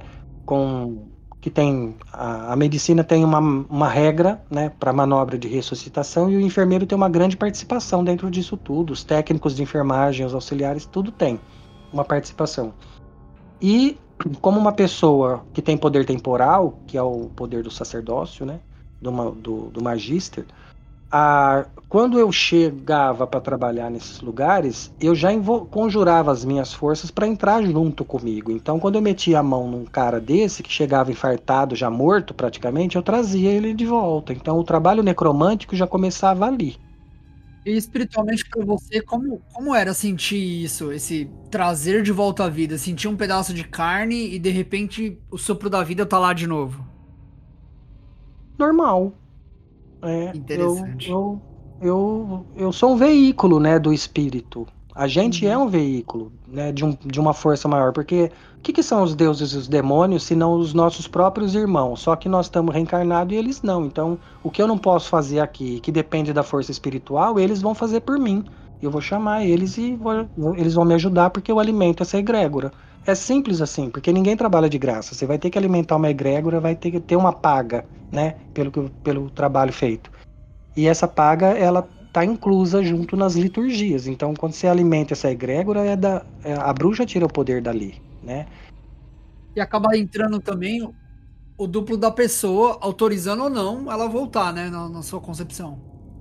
Sim, porque é, você, te, você tem a sua força pessoal, o seu poder pessoal, né? além dos poderes espirituais que te cerca e que rege por egrégora. Então tem essas duas forças aí que, você, que a bruxa lança a mão disso, né? Agora, o que, que os oráculos fazem? Né? Os etruscos não davam nenhum passo na vida se eles não consultavam o oráculo antes. Então, isso é uma filosofia que eu sempre preguei, que eu falo, olha, gente, não não não olhem com os olhos da carne, não olha com o seu ego, olha com o espírito. É a supremacia do espírito sobre a matéria, né? E quando a gente vê que o, aquilo que está em cima também está embaixo, é uma coisa muito antiga, né? E não foi inventado pela tábua de esmeralda. A tábua de esmeralda, quem criou ela, simplesmente replicou uma coisa que era muito antiga, gente. Tem. E os etruscos já sabiam disso, porque isso aí já, já constava nas etruscas disciplina. E uh, os fenícios, os egípcios e os sumérios também tinham isso, né? Isso é um dado histórico que qualquer pessoa pode rastrear. E, e quem tem olhos que enxergue, né? Como Chamberlain falava. Então o que, que acontece? É, essas forças, eu, eu posso utilizar um oráculo e eu vou perguntar no meu oráculo, né? É, como vai ser meu plantão hoje à noite? ah, vai ter isso, isso, isso. Eu vou ver o que, que vai ter, né? Aí eu olho como vai estar a astrologia do dia, né? O horóscopo do dia, ele é uma ele não é nem um terço da astrologia completa, né? Mas ele também tem uma chavinha lá. E quando você soma todas as informações, né, a estrega tem muito disso, somar sempre e subtrair nunca. Quando você soma tudo, você faz uma leitura do seu dia como vai ser, entendeu? Então você casa isso com o teu mapa natal e o dia de hoje. Você faz meio que um arco solar, uma revolução solar. Você tira certos dados e, e chega uma hora que você acorda. A gente dorme como Medusa e acorda como como Cleópatra, né? Vamos dizer assim. Minha mãe brinca muito com isso. Ela, ela fala, eu durmo como Medusa e acordo como Cleópatra. Eu só levanto como Cleópatra. E aí, você já fareja. Chega uma hora que você fareja como vai ser o seu dia, se ele vai ser agitado ou não. Você vê pelo próprio símbolo, os sinais que o próprio destino te dá. Você sai lá fora na rua, você vê que o mundo está muito agitado, a, a força está agitada você já fala, bom, estamos na primavera, mas é uma primavera que está quase chegando no. É o meio da primavera que está arrumando para o verão, né? A lua crescente para cheia, tudo isso vai ficar assim o assado. Você já faz uma leitura. Porque é verdade, esses dias eu tava com um carro alugado e eu tava indo levar uma, uma pessoa para iniciação e tal. E, e, meu, a gente, eu olhei assim o trânsito, eu falei assim, nossa, hoje tá todo mundo meio tenso, assim, querendo bater, querendo arrumar confusão. Se a gente acelerar e for mais rápido, a gente vai se envolver em acidente. E aí, eu acho que não deu 10 minutos, assim, que a gente andou de carro na estrada. A gente viu uns 5 acidentes, assim. Eu falei assim, nossa, ainda bem que a gente foi bem devagar. E eu fiz essa leitura visualmente, já como tava confluindo as coisas, né? Aham. Uhum. É, no começo dos anos 90, é, o, é, eu, eu, namorei um babalaô chamado Ibnifá. Uhum. E ele me ensinou a jogar búzios, ele me ensinou a arte do Ifá, aliás, nem foi os búzios. Né? Legal. Só que ele aprendeu Ifá com um congolês, porque ele morou lá no Congo. Então ele uhum. trouxe essa arte de lá. Né? E e quando eu fui estudar a geomancia na, dentro da bruxaria tradicional, eu vi um parentesco muito forte, muito forte. Oh. Depois eu fiz outros cursos também, eu fui iniciado também no candomblé, eu tenho uma porrada de arte mística e mágica e religiosa que me circunda, né? Hoje. Então, assim, eu faço, eu, eu, eu faço a nutrição dessas egrégoras que mais têm força hoje na minha vida e que mais tem sentido, tanto no plano tradicional quanto no plano de sentido de, de aplacar a minha fome de sentido, né? Aquilo Legal. que tem a ver com o meu próprio, com o meu bom destino, né? O bom daimon é aquele que coloca você num bom destino, né? Você chega numa casa de uma mãe de santo, que é uma casa velha arregaçada, e aí ela é solteira ou então ela foi devolvida, né? e ela tá lá prometendo amarração. Aí você chega lá e fala: "Ah, mãe, eu preciso que você me amarra, faz uma amarração para mim, vou te pagar tal". E eu pergunto para você: qual é o poder da mão dessa mãe de santo? Sendo que o próprio Exu dela não levantou ela? É, eu falo muito que a, o, reflexo do templo é o como é a vida do, do magista, né? Do bruxo. Então. Exatamente. Exatamente. Então, assim, um você templo... não precisa morar num, não, eu ia falar exatamente isso, que você não precisa morar num palácio ou ter um é. templo como um palácio. É só ele ser organizado, limpo, é, não, exatamente. Não aquele monte de coisa largada que faz muito tempo, né? É, é mais o, o, cuidado que você tem ali consagrado, é o cuidado que você isso. vai ter com a sua cabeça, com o seu corpo, com o seu filho, família. E, e as marcas que você coloca na sua vida, como símbolo, como runas, como é, pontos riscados, enfim, os símbolos uhum. que, de poder que remete a sua psique a se conectar com esse poder, que é o que flui, que faz a fluência do seu destino, que faz a fluência da sua vida. Isso também atrai muita coisa. Então, uhum. a gente não precisa morar num castelo, como você disse, né? Basta ser uma casa, mesmo que seja pequena, uma casa funcional, entendeu? E Sim. que te sirva, te sirva para tudo aquilo que você precisa. É, a bruxaria hereditária fala muito disso, né? É, a gente utiliza uma a gente utiliza colher de pau, coisas que a gente tem na cozinha para fazer magia. Interessante. Kleber, a gente tem um bocado de pergunta. Vamos, vamos começar com elas. É, tem aqui uma pergunta, chama. É, ele fala, a pessoa fala: sincretismo entre deuses e santos. Como que você vê isso? O sincretismo é um espelho, né? É um espelho uma cópia de uma cultura para outra. Eu acho o sincretismo super importante, porque ele também é um dos fundamentos da heresia. É, eu trabalho com a minha família, a gente trabalha com os poderes dos lobos, então a gente é, utiliza o nosso santo católico, por exemplo, é São Cristóvão. Porque São Cristóvão, ele é reprobus, ele é um lobo, ele foi um lobo, ele foi um sinocefalo, um sinocéfalo, né? É, ele é, tem um autor que, que escreveu Idade Média que o São Cristóvão, ele é a, o espelho de Lupercus. Olha que importante isso, ele ter escrito isso naquela época.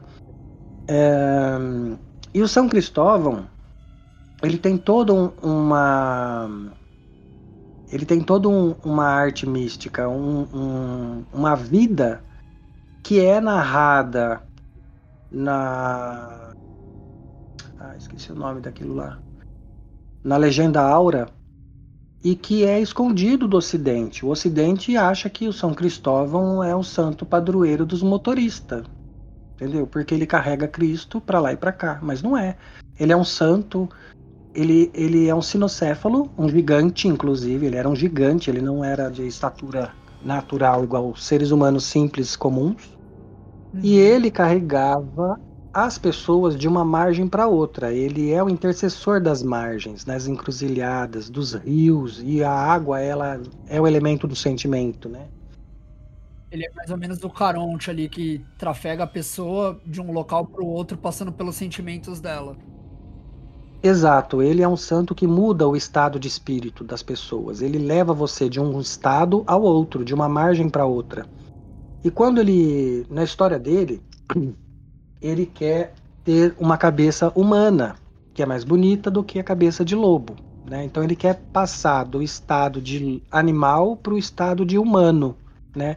para depois passar do estado de humano para uma divindade. Esse é a, o interesse dele.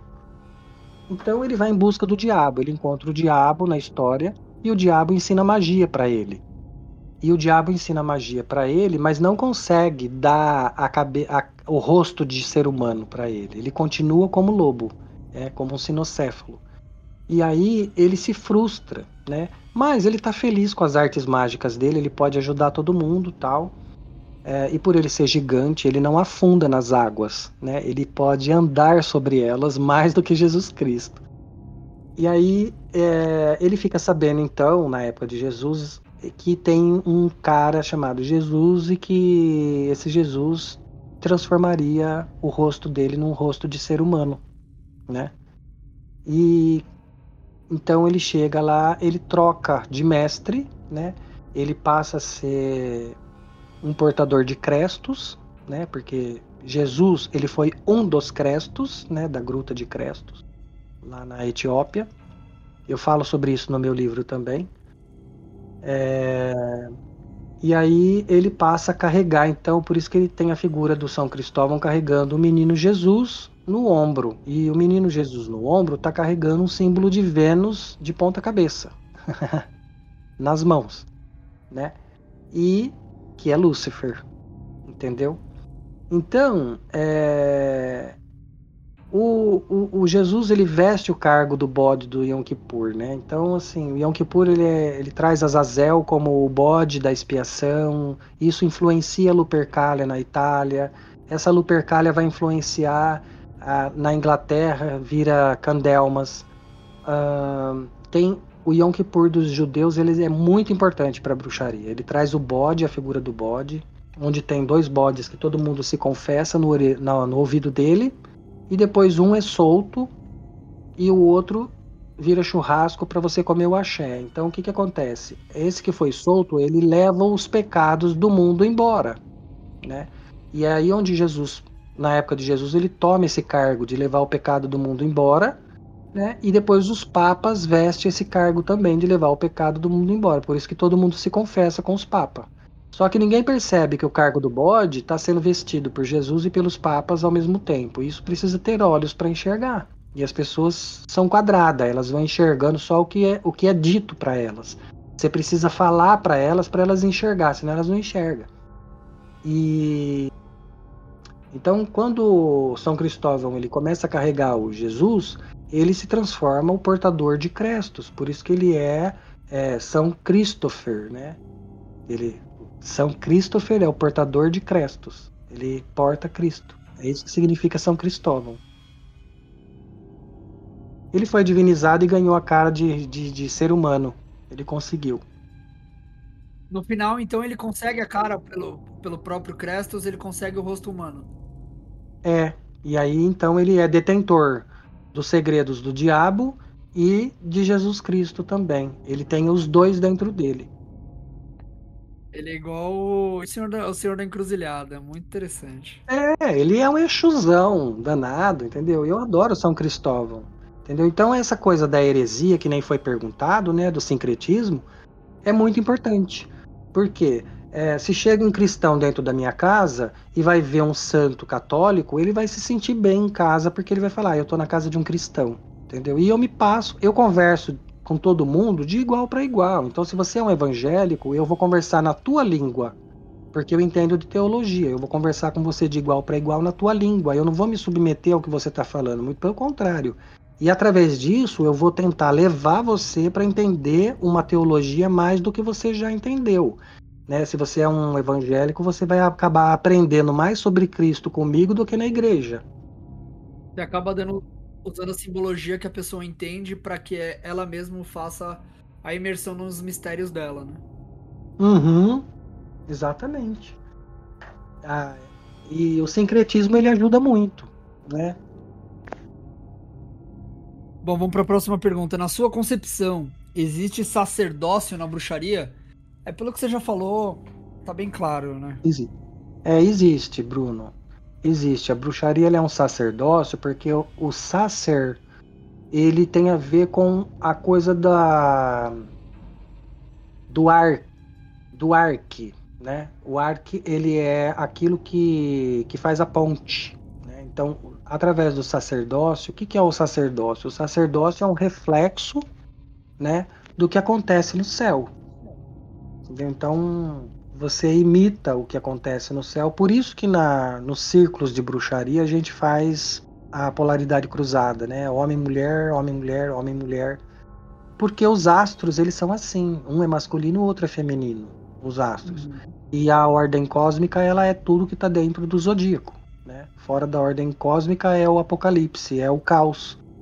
Porque em grego a palavra apoca significa fora, né? Fora da onde? Fora da elipse do zodíaco. Então o Apocalipse é fora da ordem, da ordem cósmica, é fora da, do zodíaco. E. Desculpa, qual foi a pergunta mesmo? Na sua concepção existia sacerdócio na bruxaria. Ah, é. Então, o sacerdócio, na bruxaria tradicional, o sacerdócio é chamado de magistério, tanto que o mestre é chamado de magister. Né? Existe então o magister e existe a magistra né? Em português seria magistra, porque são professores da arte, são educadores da arte, é aquele que dirige o ofício, né? E, e, é isso que é um sacerdócio. Então, só que existem, por exemplo, a Igreja Católica faz a ordenação de um sacerdote é, através do rito deles, o que não deixa de ser uma iniciação, né? E no meu livro, no meu livro, ele é todo coeso. Ele começa com o batismo, ele passa para para iniciação, depois ele passa para o círculo, porque você só entra no círculo depois de iniciado, ele é todo coeso, ele um capítulo vai puxando o outro. E, e eu acho que é isso. Sete, é, tem uma outra pergunta. Você acredita que o voo da bruxa é algo real como um sonho? Ou é algo de certa forma, entre aspas, lúcido, estando lá e cá? Então, Bruno, é, eu vou tentar explicar de uma maneira mais mistérica mais esotérica, Boa. tá? Ótimo. É, uma vez eu cheguei lá no sítio, né, do, do grupo onde eu fui iniciado, e eu falei assim: "Ah, tá chegando a hora de eu voltar para minhas terras, né? Eu vou eu vou voltar para a realidade". A minha mestra, minha professora virou para mim e falou: "Mas aqui não é realidade para você?" Uou. Entendeu? É então, assim, então, eu então, é, isso ficou muito guardado e eu lembro como se fosse hoje. Então, eu acredito no seguinte: se você considerar o mundo real como sendo esse mundo ordinário, que é Malkuth, onde a gente está, né? Uhum. Você vai considerar o voo da bruxa como um sonho. Agora, se você considera que aqui nós somos passageiros, a gente está de passagem aqui, e que o mundo real é da Atia, é lá do é o outro mundo, né? Então o voo da bruxa é real. E por aí vai. Legal. É um link muito interessante isso. Sete. É, tem outra pergunta da mesma pessoa, que ele mandou um monte, inclusive, bem legal. Na sua visão, caminhantes podem desenvolver o próprio caminho de bruxaria tradicional de forma, entre aspas, solitária? Pode. Totalmente, desde que ele saiba o que ele está fazendo, né? Que nem eu te falei, existe a. O que, que é, o que, que é tradicional dentro da bruxaria, né? é considerar o pentagrama. O pentagrama significa gramática do 5. Se a pessoa entendeu o que, que é a gramática do 5, que eu estou explicando no meu livro, ela é capaz de, de, entender que existe uma cabala, que é a tradição maior, e que existem as tradições menores, que são as setorizadas, que são Legal. a estregoneria, o Wicca, a bruxaria luciferiana, são várias, todas elas guardam uma correspondência com uma tradição maior, que é a cabala de qualquer forma, porque a Cabala é o plano esotérico e tradicional mais antigo que existe. Certo, você, você diz a Cabala, mas não a visão é, engessada que um reproduziu para o outro, acabando virando uma tradição. É, os judeus e os cabalistas acreditam, mas, mas sim numa visão herética. Me, me corrija se eu estiver errado nesse, nesse. Não, você está certo. É, vejo assim, é, a arte ela é fluida, né, Bruno? É igual eu te falei, entendeu? Você aprende uma arte hereditária comigo, se eu iniciar você, você vai ser um bruxo tradicional. Porque o que, que é o bruxo tradicional se não aquele que foi iniciado por um hereditário? Sim. Né?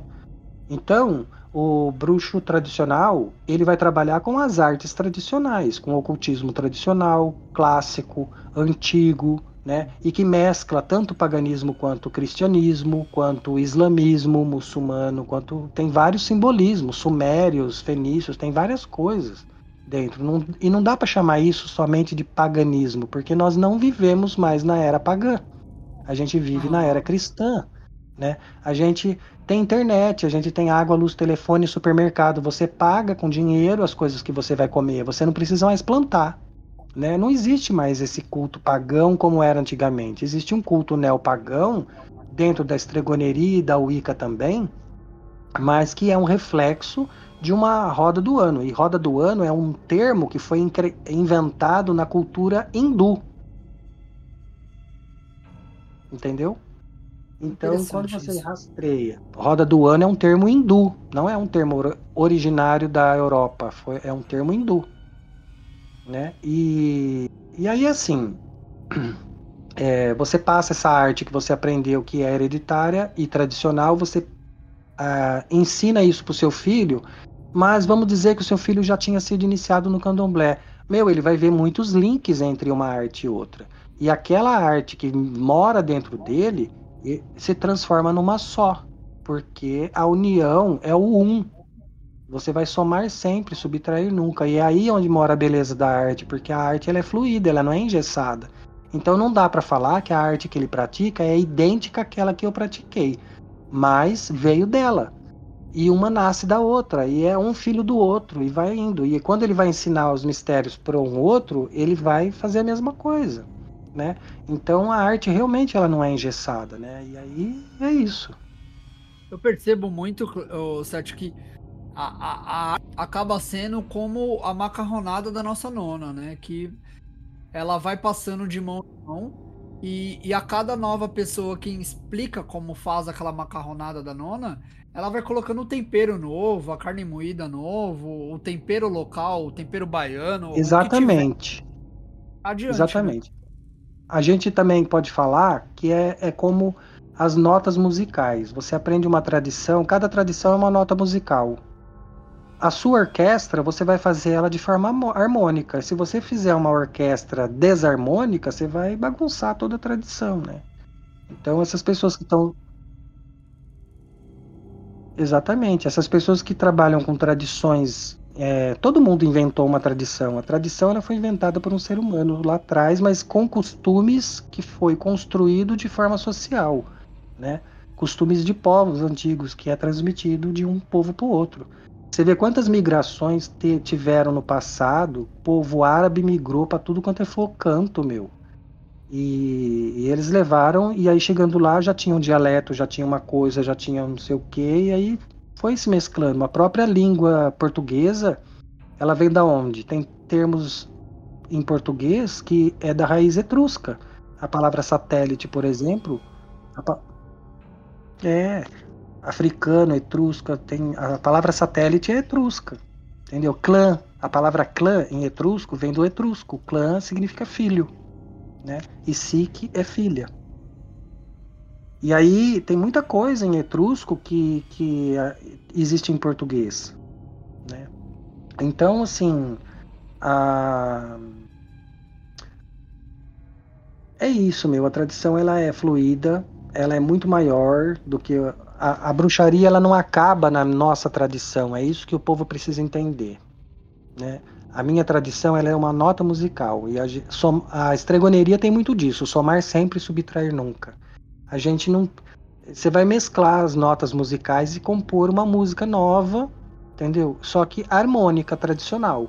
Né? Se for uma música bagunçada, não vai, não vai, não é tradicional. É meio, é meio que assim, é igual tempero de bruxa, né? Tempero da avó, da nona. Você vai mesclando, é aquela alquimia que, que dá o efeito que precisa, né? Aquela, aquele progresso na evolução espiritual. E tem que ter fundamento, né, Bruno? Se, se a pessoa não aprende os fundamentos do que está no alicerce da coisa lá atrás, as pessoas inventam tradições muito bagunçadas. E aí vira macaca, né? Não ajuda em nada. Sim. Sete, tem uma pergunta de uma querida amiga sua. É... Ela pergunta: Qual sua visão do que era chamado tradicional antigamente e o que é chamado tradicional hoje? Então, para mim, que entendo a, arte tradicional, eu enxergo que a palavra é a mesma, tá? Só que hoje ela está sendo usada de forma leviana. Né? Tem muita bruxa tradicional arrotando ser tradicional e a hora que você vai respirar perto dela, você sente o cheiro do amargor da arte, da, da música bagunçada que ela está fazendo com aquelas notas musical. Só que é aquela coisa, entendeu? Você nasce e se reconhece como bruxa, os dons estão em você. Né? A bruxa, ela não é a gente, ela é nossa alma. A bruxa é a alma que existe dentro de você. Então, todos os espíritos têm uma alma. A alma é a consciência que é colocada dentro desse espírito. Isso é tradicional, tá? Só que no Ocidente, todo mundo acha que espírito e alma é a mesma coisa. E que fantasma é a mesma coisa que isso tudo. E faz uma lambança. E não é, tem um esoterismo clássico que segue uma linha de raciocínio explicando a ordem cósmica. Então, quando você passa a entender a ordem cósmica, que é explicada na cabala luciferiana, você entende uma verdade que engloba quase todas as outras verdades, inclusive a dos judeus. Né? É, e isso é muito antigo, tem todo um histórico rastreado, estou apresentando no meu livro, justamente por é, para deixar todo mundo ter o poder de seguir uma arte tradicional, o livro também cumpre essa função, né? De apresentar. Quer dizer, a pessoa só vai ficar no ecletismo se ela quiser. Entendeu? Justo. Você acha então que vai ter um. Você acha que vai ter um boom de, de pessoas procurando é... bruxaria tradicional novamente daqui a algum tempo? Ah, eu acredito que já tá, né? Porque as pessoas. As pessoas, Bruno, as pessoas querem é, saber, né? É o saber, querer, ousar e calar.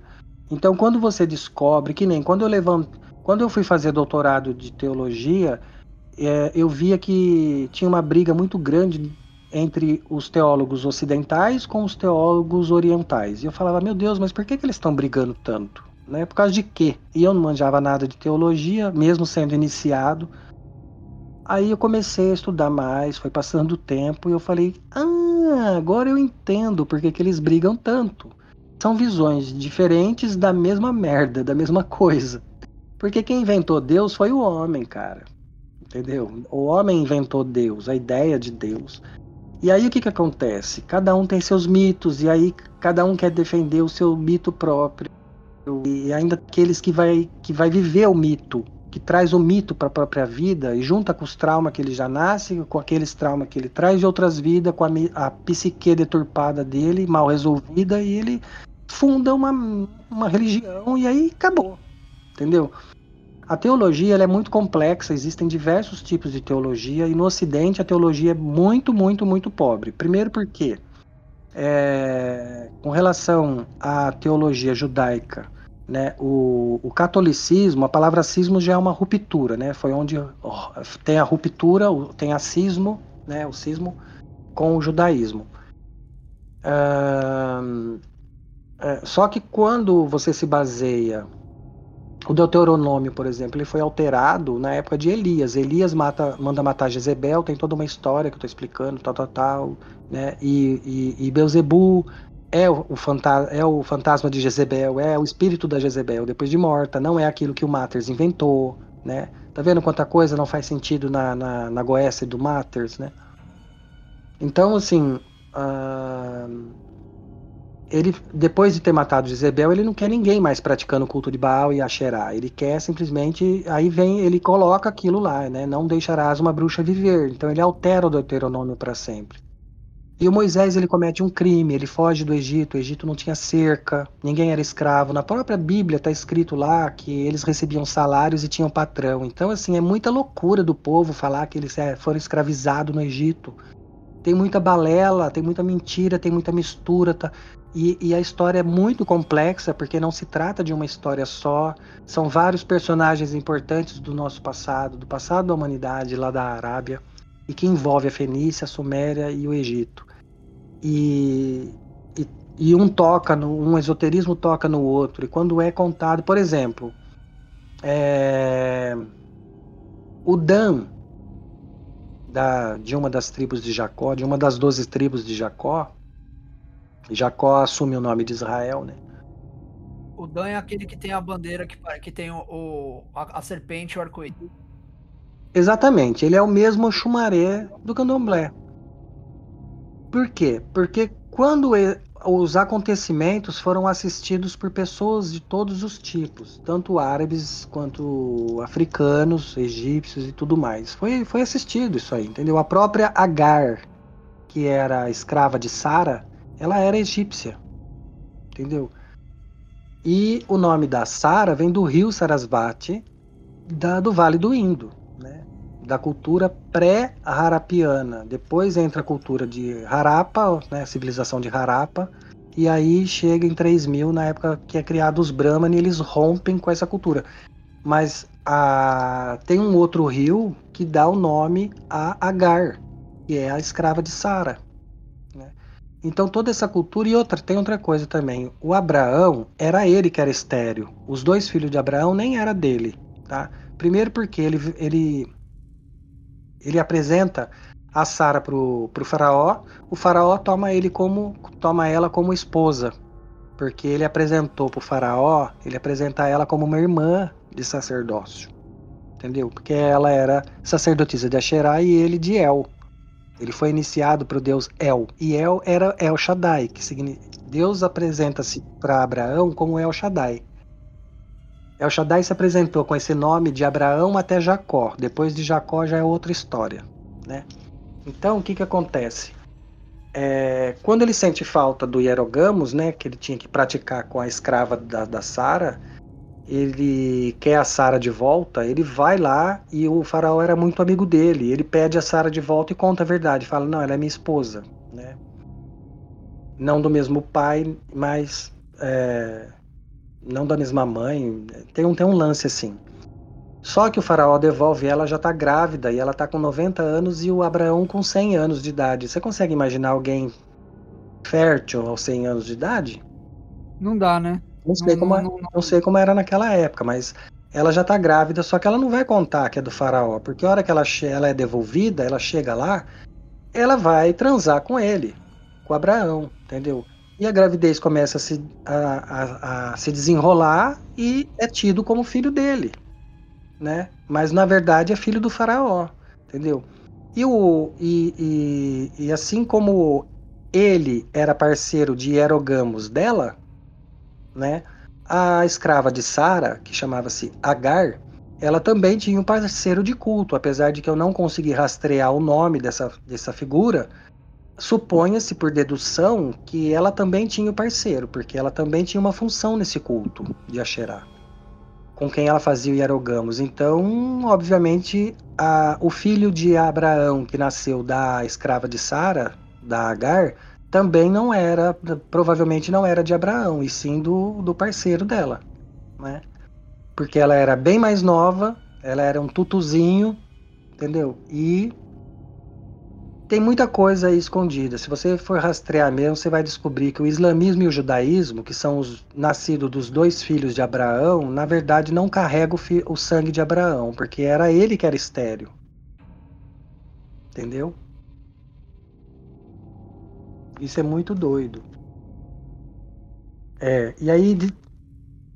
E é isso. A, acho que fugi um pouco da pergunta, né? Que você tinha feito. Tudo bem. Sete, a gente tem outra pergunta. É, você considera Hecate como rainha da magia e bruxaria?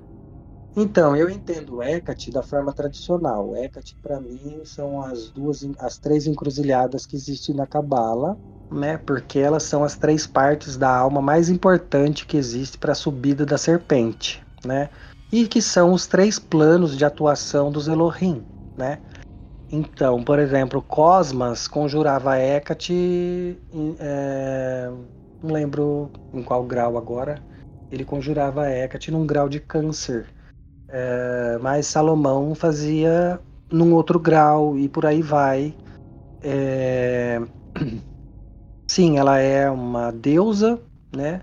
Que rege as encruzilhadas e é por isso que ela é. que existem os graus astrológicos que se conjura ela. E com isso ela rege os fantasmas, né? É, a gente precisa entender que isso vem de uma época onde o lado noturno do Sol era chamado de fantasma. Bom. Entendeu? É, demônio, como na, na, concepção da palavra, como existe no Vale do Indo, se você for estudar a, a história dos devas e, do, e, dos demônios, os asuras, né? É, eles têm uma concepção muito diferente da, da de demônio como povo destronado, né? O culto ao, o culto ao, ao morte, né? E tem, uh, tem autores, né? Clear, é, Calímaco, no século III, inclusive, não lembro se foi ele, ele e no, no, no, livro de Salomão, que tem na Torá, também no capítulo 14 fala do culto dos ídolos, como os deuses são pessoas que morreram e foram divinizadas e demonizadas depois da morte. É... Hecate rege tudo isso, porque sem ela, sem as encruzilhadas dela, você não, não, não galga os patamares da árvore. Você não sobe nos, nos níveis que existe, né? Eu acho que quando Dante resolveu fazer os nove mundos, né, lá, é, muito disso ele colocou naquele esoterismo de Dante dele, né? Então, legal. É, sim, ela é a, a, a, deusa dos fantasmas, dos espíritos e da magia, né? Sem ela não tem como a alma, ela está dentro da alma. A palavra que é formada em Hecate, né? Ela pode ser vista no alfabeto judaico, né? E a palavra K que está no meio a letra K, que está no meio, ela fala de uma das partes da alma. E sem a alma, que é a consciência, você não faz magia, né? No, no, na tábua de esmeralda e no Caibalion já fala, né? O universo é mental e a mente é a alma. Então tá tudo ligado. Mas então, Kleber, é, você então entende ela é, como um aspecto de divindade ou como um aspecto de Lúcifer, que é o planeta Vênus, e não uma personificação? eu entendo ela como três encruzilhadas. E dentro dessas três encruzilhadas tem seu, tem seu próprio mistério, né? E, e que envolve todo, toda essa astrologia, todos os planetas que estão ali em cada sefirote. e os demônios, né, menores que estão ali, que são as estrelas nefastas que podem atuar ali para a própria evolução e progresso da gente, né? O seu livro conta sobre isso, Sérgio? É, eu, eu abordo bastante sobre isso, né? Tem ali, eu entrego, eu trouxe é, duas visões tradicionais de como conjurar a Hecate. Isso é massa. Tem mais uma pergunta, Sete fala assim: qual o melhor caminho? É, a pessoa fez o meu trabalho que eu ia fazer na, já já na quarto, no quarto bloco. Qual o melhor caminho de, se, de seguir para começar na bruxaria tradicional? Ele perguntou de estudos. meu livro. Ótimo. É, outra pergunta de outra, outra pessoa. Qual o próximo passo que você pretende galgar no caminho da mão esquerda. Ah, eu pratico somente o caminho da mão esquerda, né? Porque. Mas tem algum caminho que você pretende conhecer? Eu pratico o caminho do corpo inteiro, não só da mão.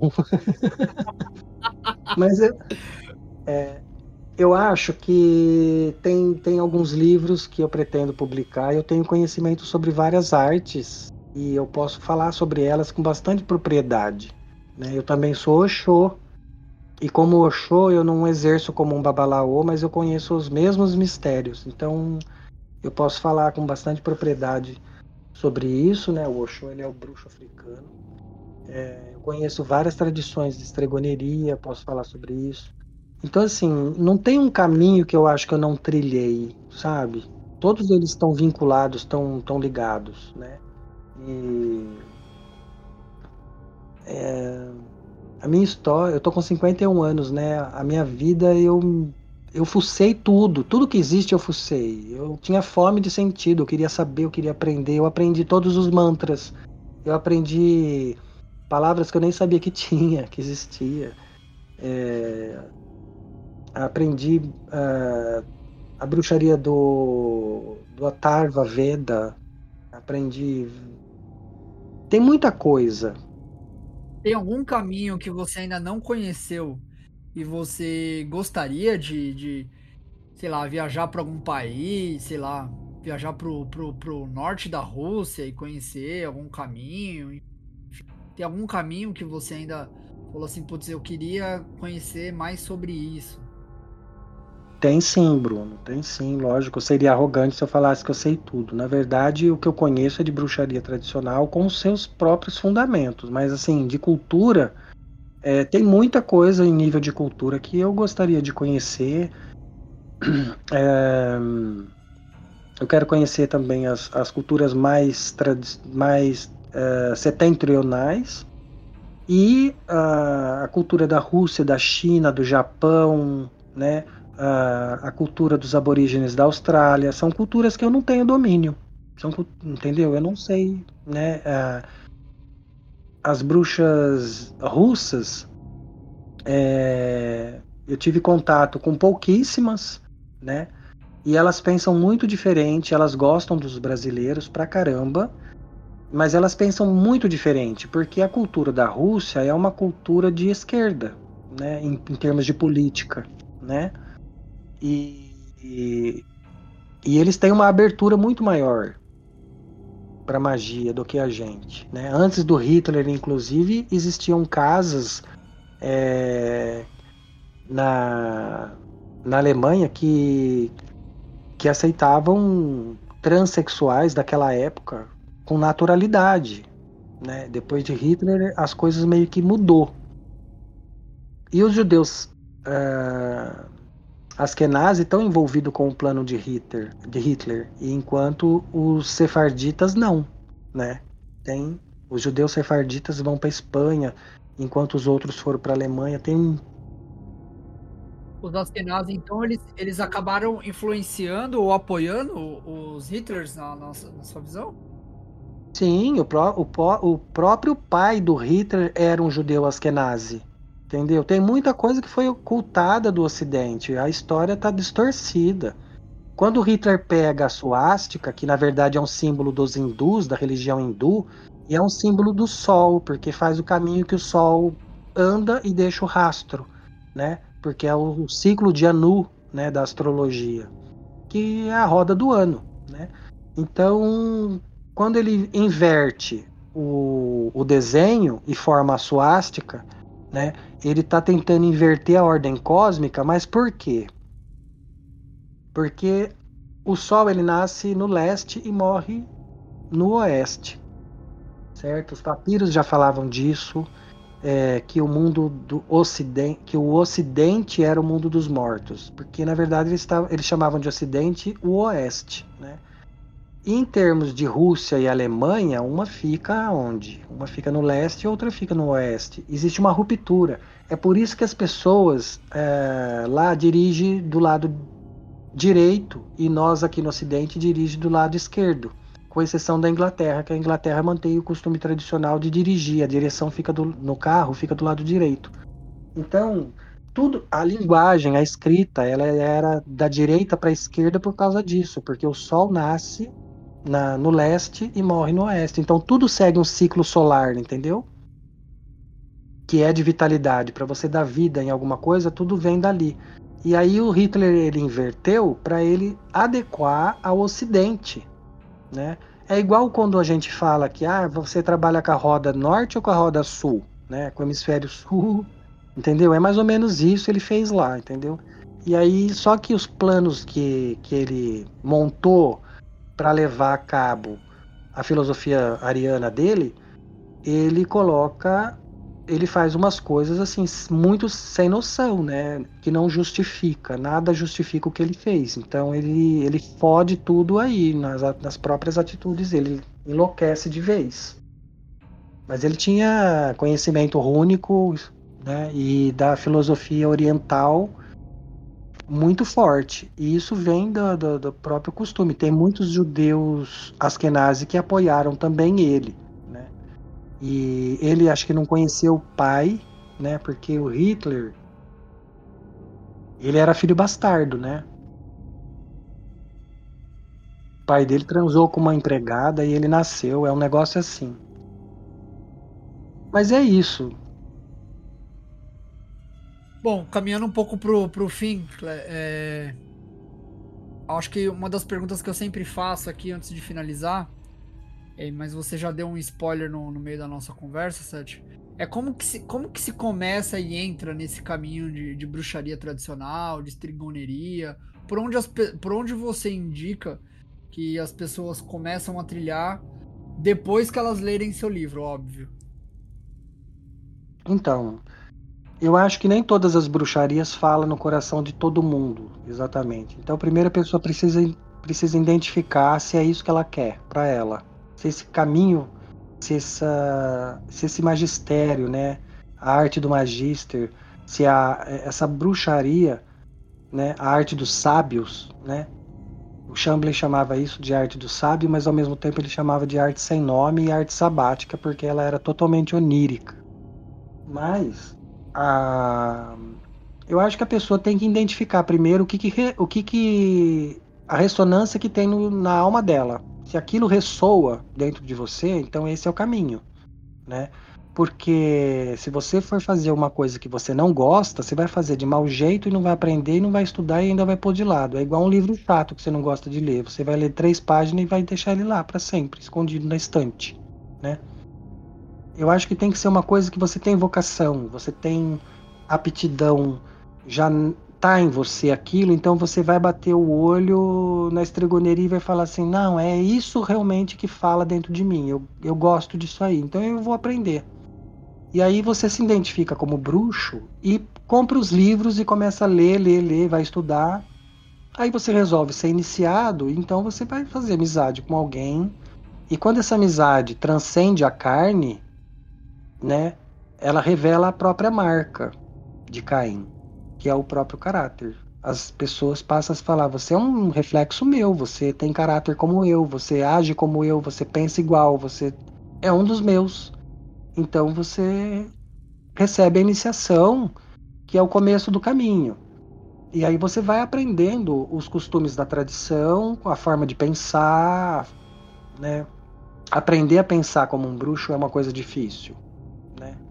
Não é fácil, porque todo mundo tem uma ideia muito vaga do que, que um bruxo pensa, e na verdade o bruxo ele é o próprio diabo. Né? Ele é o opositor de tudo. Só que quando a gente faz amizade com o nosso próprio eu, né, o nosso duplo etérico, você faz o seu duplo etérico falar sim para aquilo que você está falando, querendo, desejando, você faz a vontade do espírito é, trabalhar em seu favor. Então tudo é uma troca, né? Então eu acho que primeiro a pessoa se identifica com uma das artes, um dos caminhos e escolhe. Ela precisa fazer uma escolha. O meu livro ele cumpre essa função também. Ele vai mostrar a bruxaria tradicional e a estregoneria, que a estregoneria também é bruxaria tradicional, só que ela é, tem os moldes itálicos, né? E e a pessoa vai poder exercer a, a escolha, a escolha, né? A escolha faz toda a diferença, porque a escolha é um dos poucos poderes que o ser humano tem. É muito. É, é foda a gente. É foda sua mãe ser evangélica e forçar você a frequentar uma igreja que você odeia.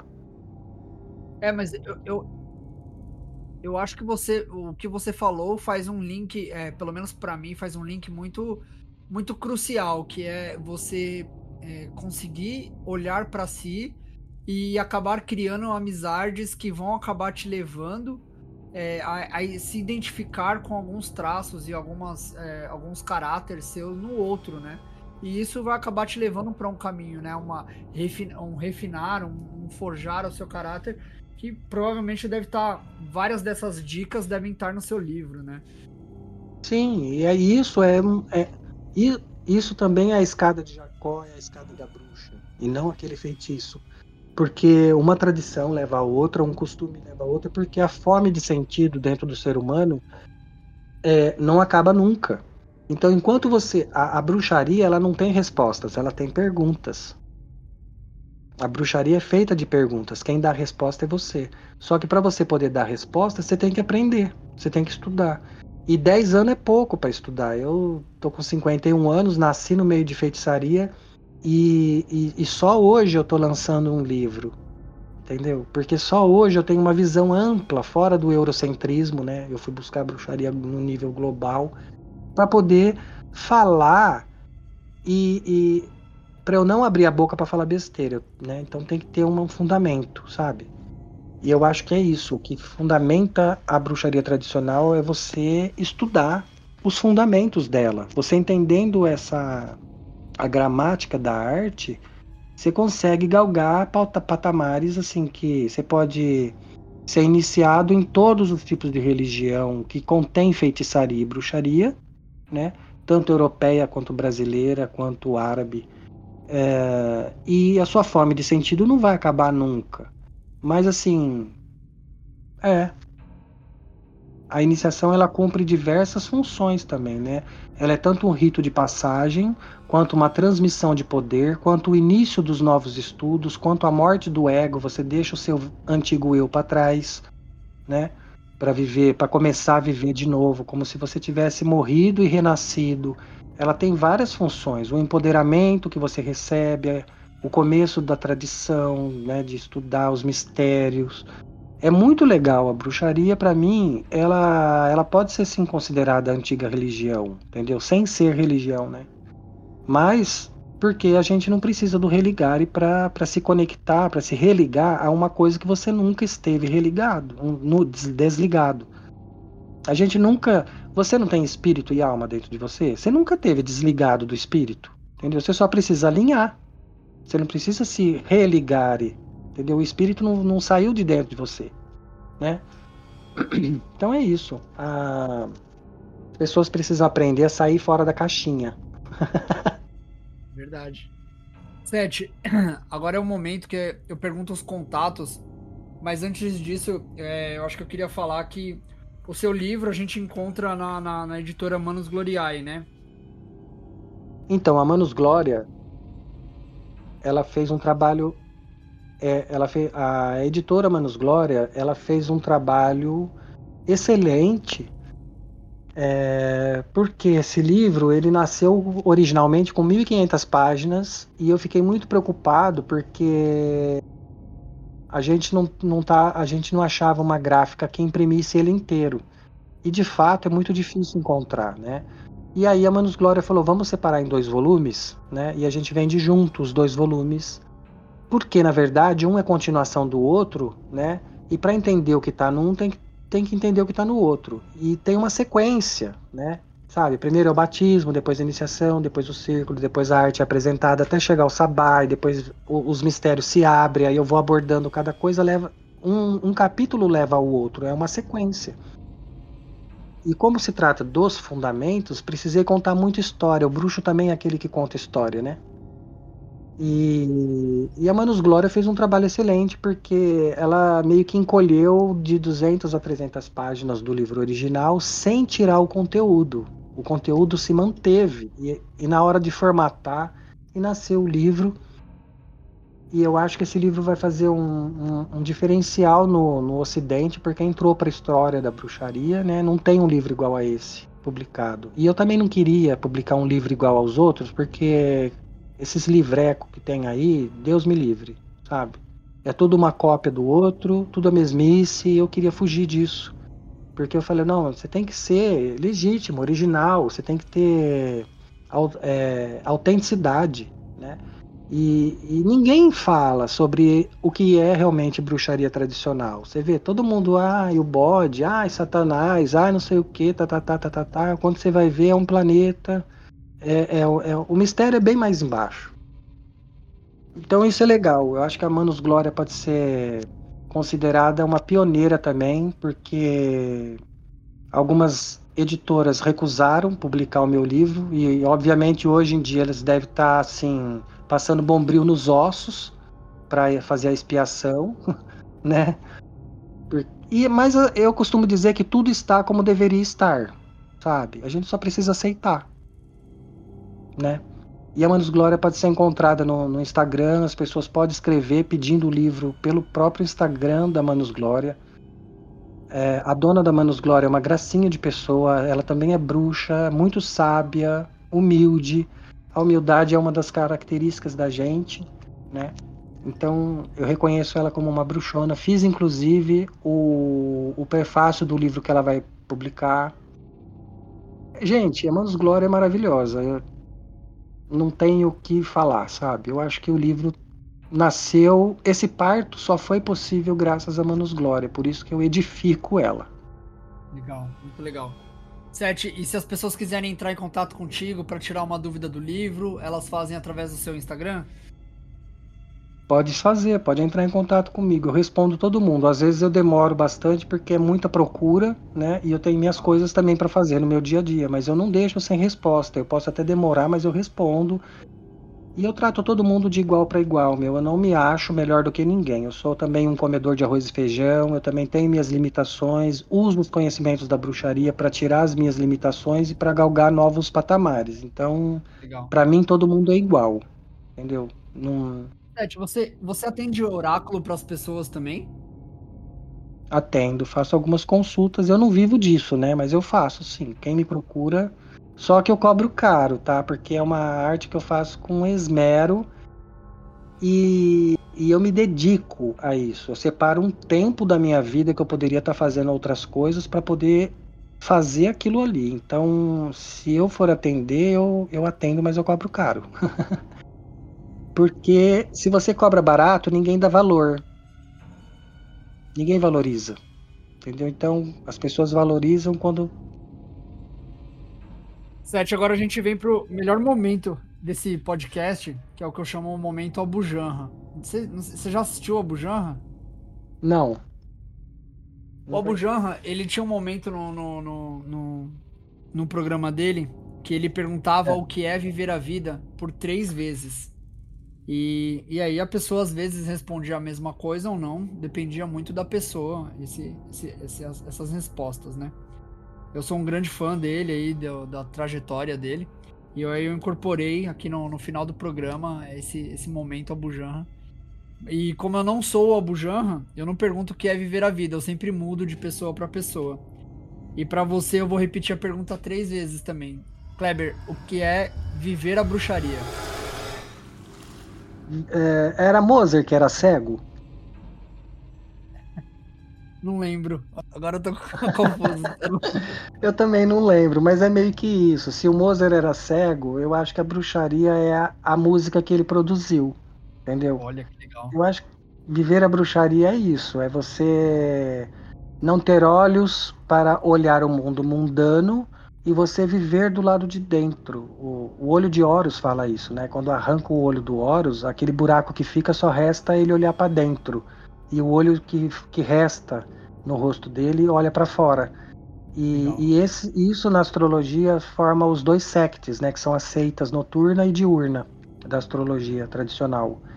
Então, eu acho que é isso. Eu penso que a vida é meio que isso, entendeu? Viver a bruxaria é você ser um cego para as coisas mundanas e produzir uma arte que nem Mozart produziu a música dele. Eu vou perguntar mais duas vezes. Sete, o que é viver a bruxaria? é, o engraçado é que se você perguntar isso para três bruxas diferentes, você vai ter nove respostas diferentes. é. Essa é a parte mais é a melhor parte que tem nesse programa.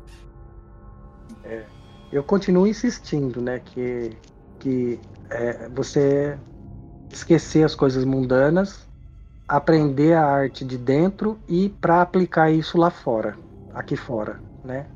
Mas tem, olha, eu passei muito viver aqui na vida, na Terra é uma maldição, né? É uma maldição e se torna uma arte porque você tem que aprender na raça como você vive, né? Tem gente que se queima, passa aí a vida 40 anos e depois resolve fazer uma burrada e se queima, ela se suja, ela mancha o karma dela, a alma dela, o nome dela, a figura dela, a imagem dela, ela se suja dos pés cabeça. Então acho que viver aqui também é uma arte, né? Não, não tem como fugir da arte. A arte é a própria vida. É acabar vendo um belo onde só tem sujeira, né? É. E a gente faz isso, né? Trabalhar com demônio não é exatamente a gente é, fazer aquela coisa satânica do inferno, é, a saquear uma sacerdotisa em cima de um altar, né, e oferecer sangue para Lilith, e não sei o que, não tem nada disso. Isso é invenção hollywoodiana e a cabeça deturpada das pessoas inventa isso. Né? Na verdade, é a forja do caráter e aquilo lá é a única forma em que você deve sair de Malkuth, não tem como. Né? É não. isso, viver a bruxaria e viver a vida é uma maldição e uma bênção que você tem que transformar a sujeira, aquela alquimia, né? Você transforma o chumbo em ouro. Pronto. Tô respondido. Tá, mas a última vez agora, o que é viver a bruxaria? Viver a bruxaria é uma salada. Ótimo. É uma salada. Uma das melhores respostas. É uma salada que você tempera alquimicamente. Pronto. Legal. Entendeu? bom. Certo, se eu tivesse como... ao, ao, vivo aqui ao, ao, seu lado, eu te daria um abraço. Agradeceria muito, muito, muito o seu tempo, eu a também. sua participação. E, e as respostas sinceras aqui que você deu para mim aí no programa.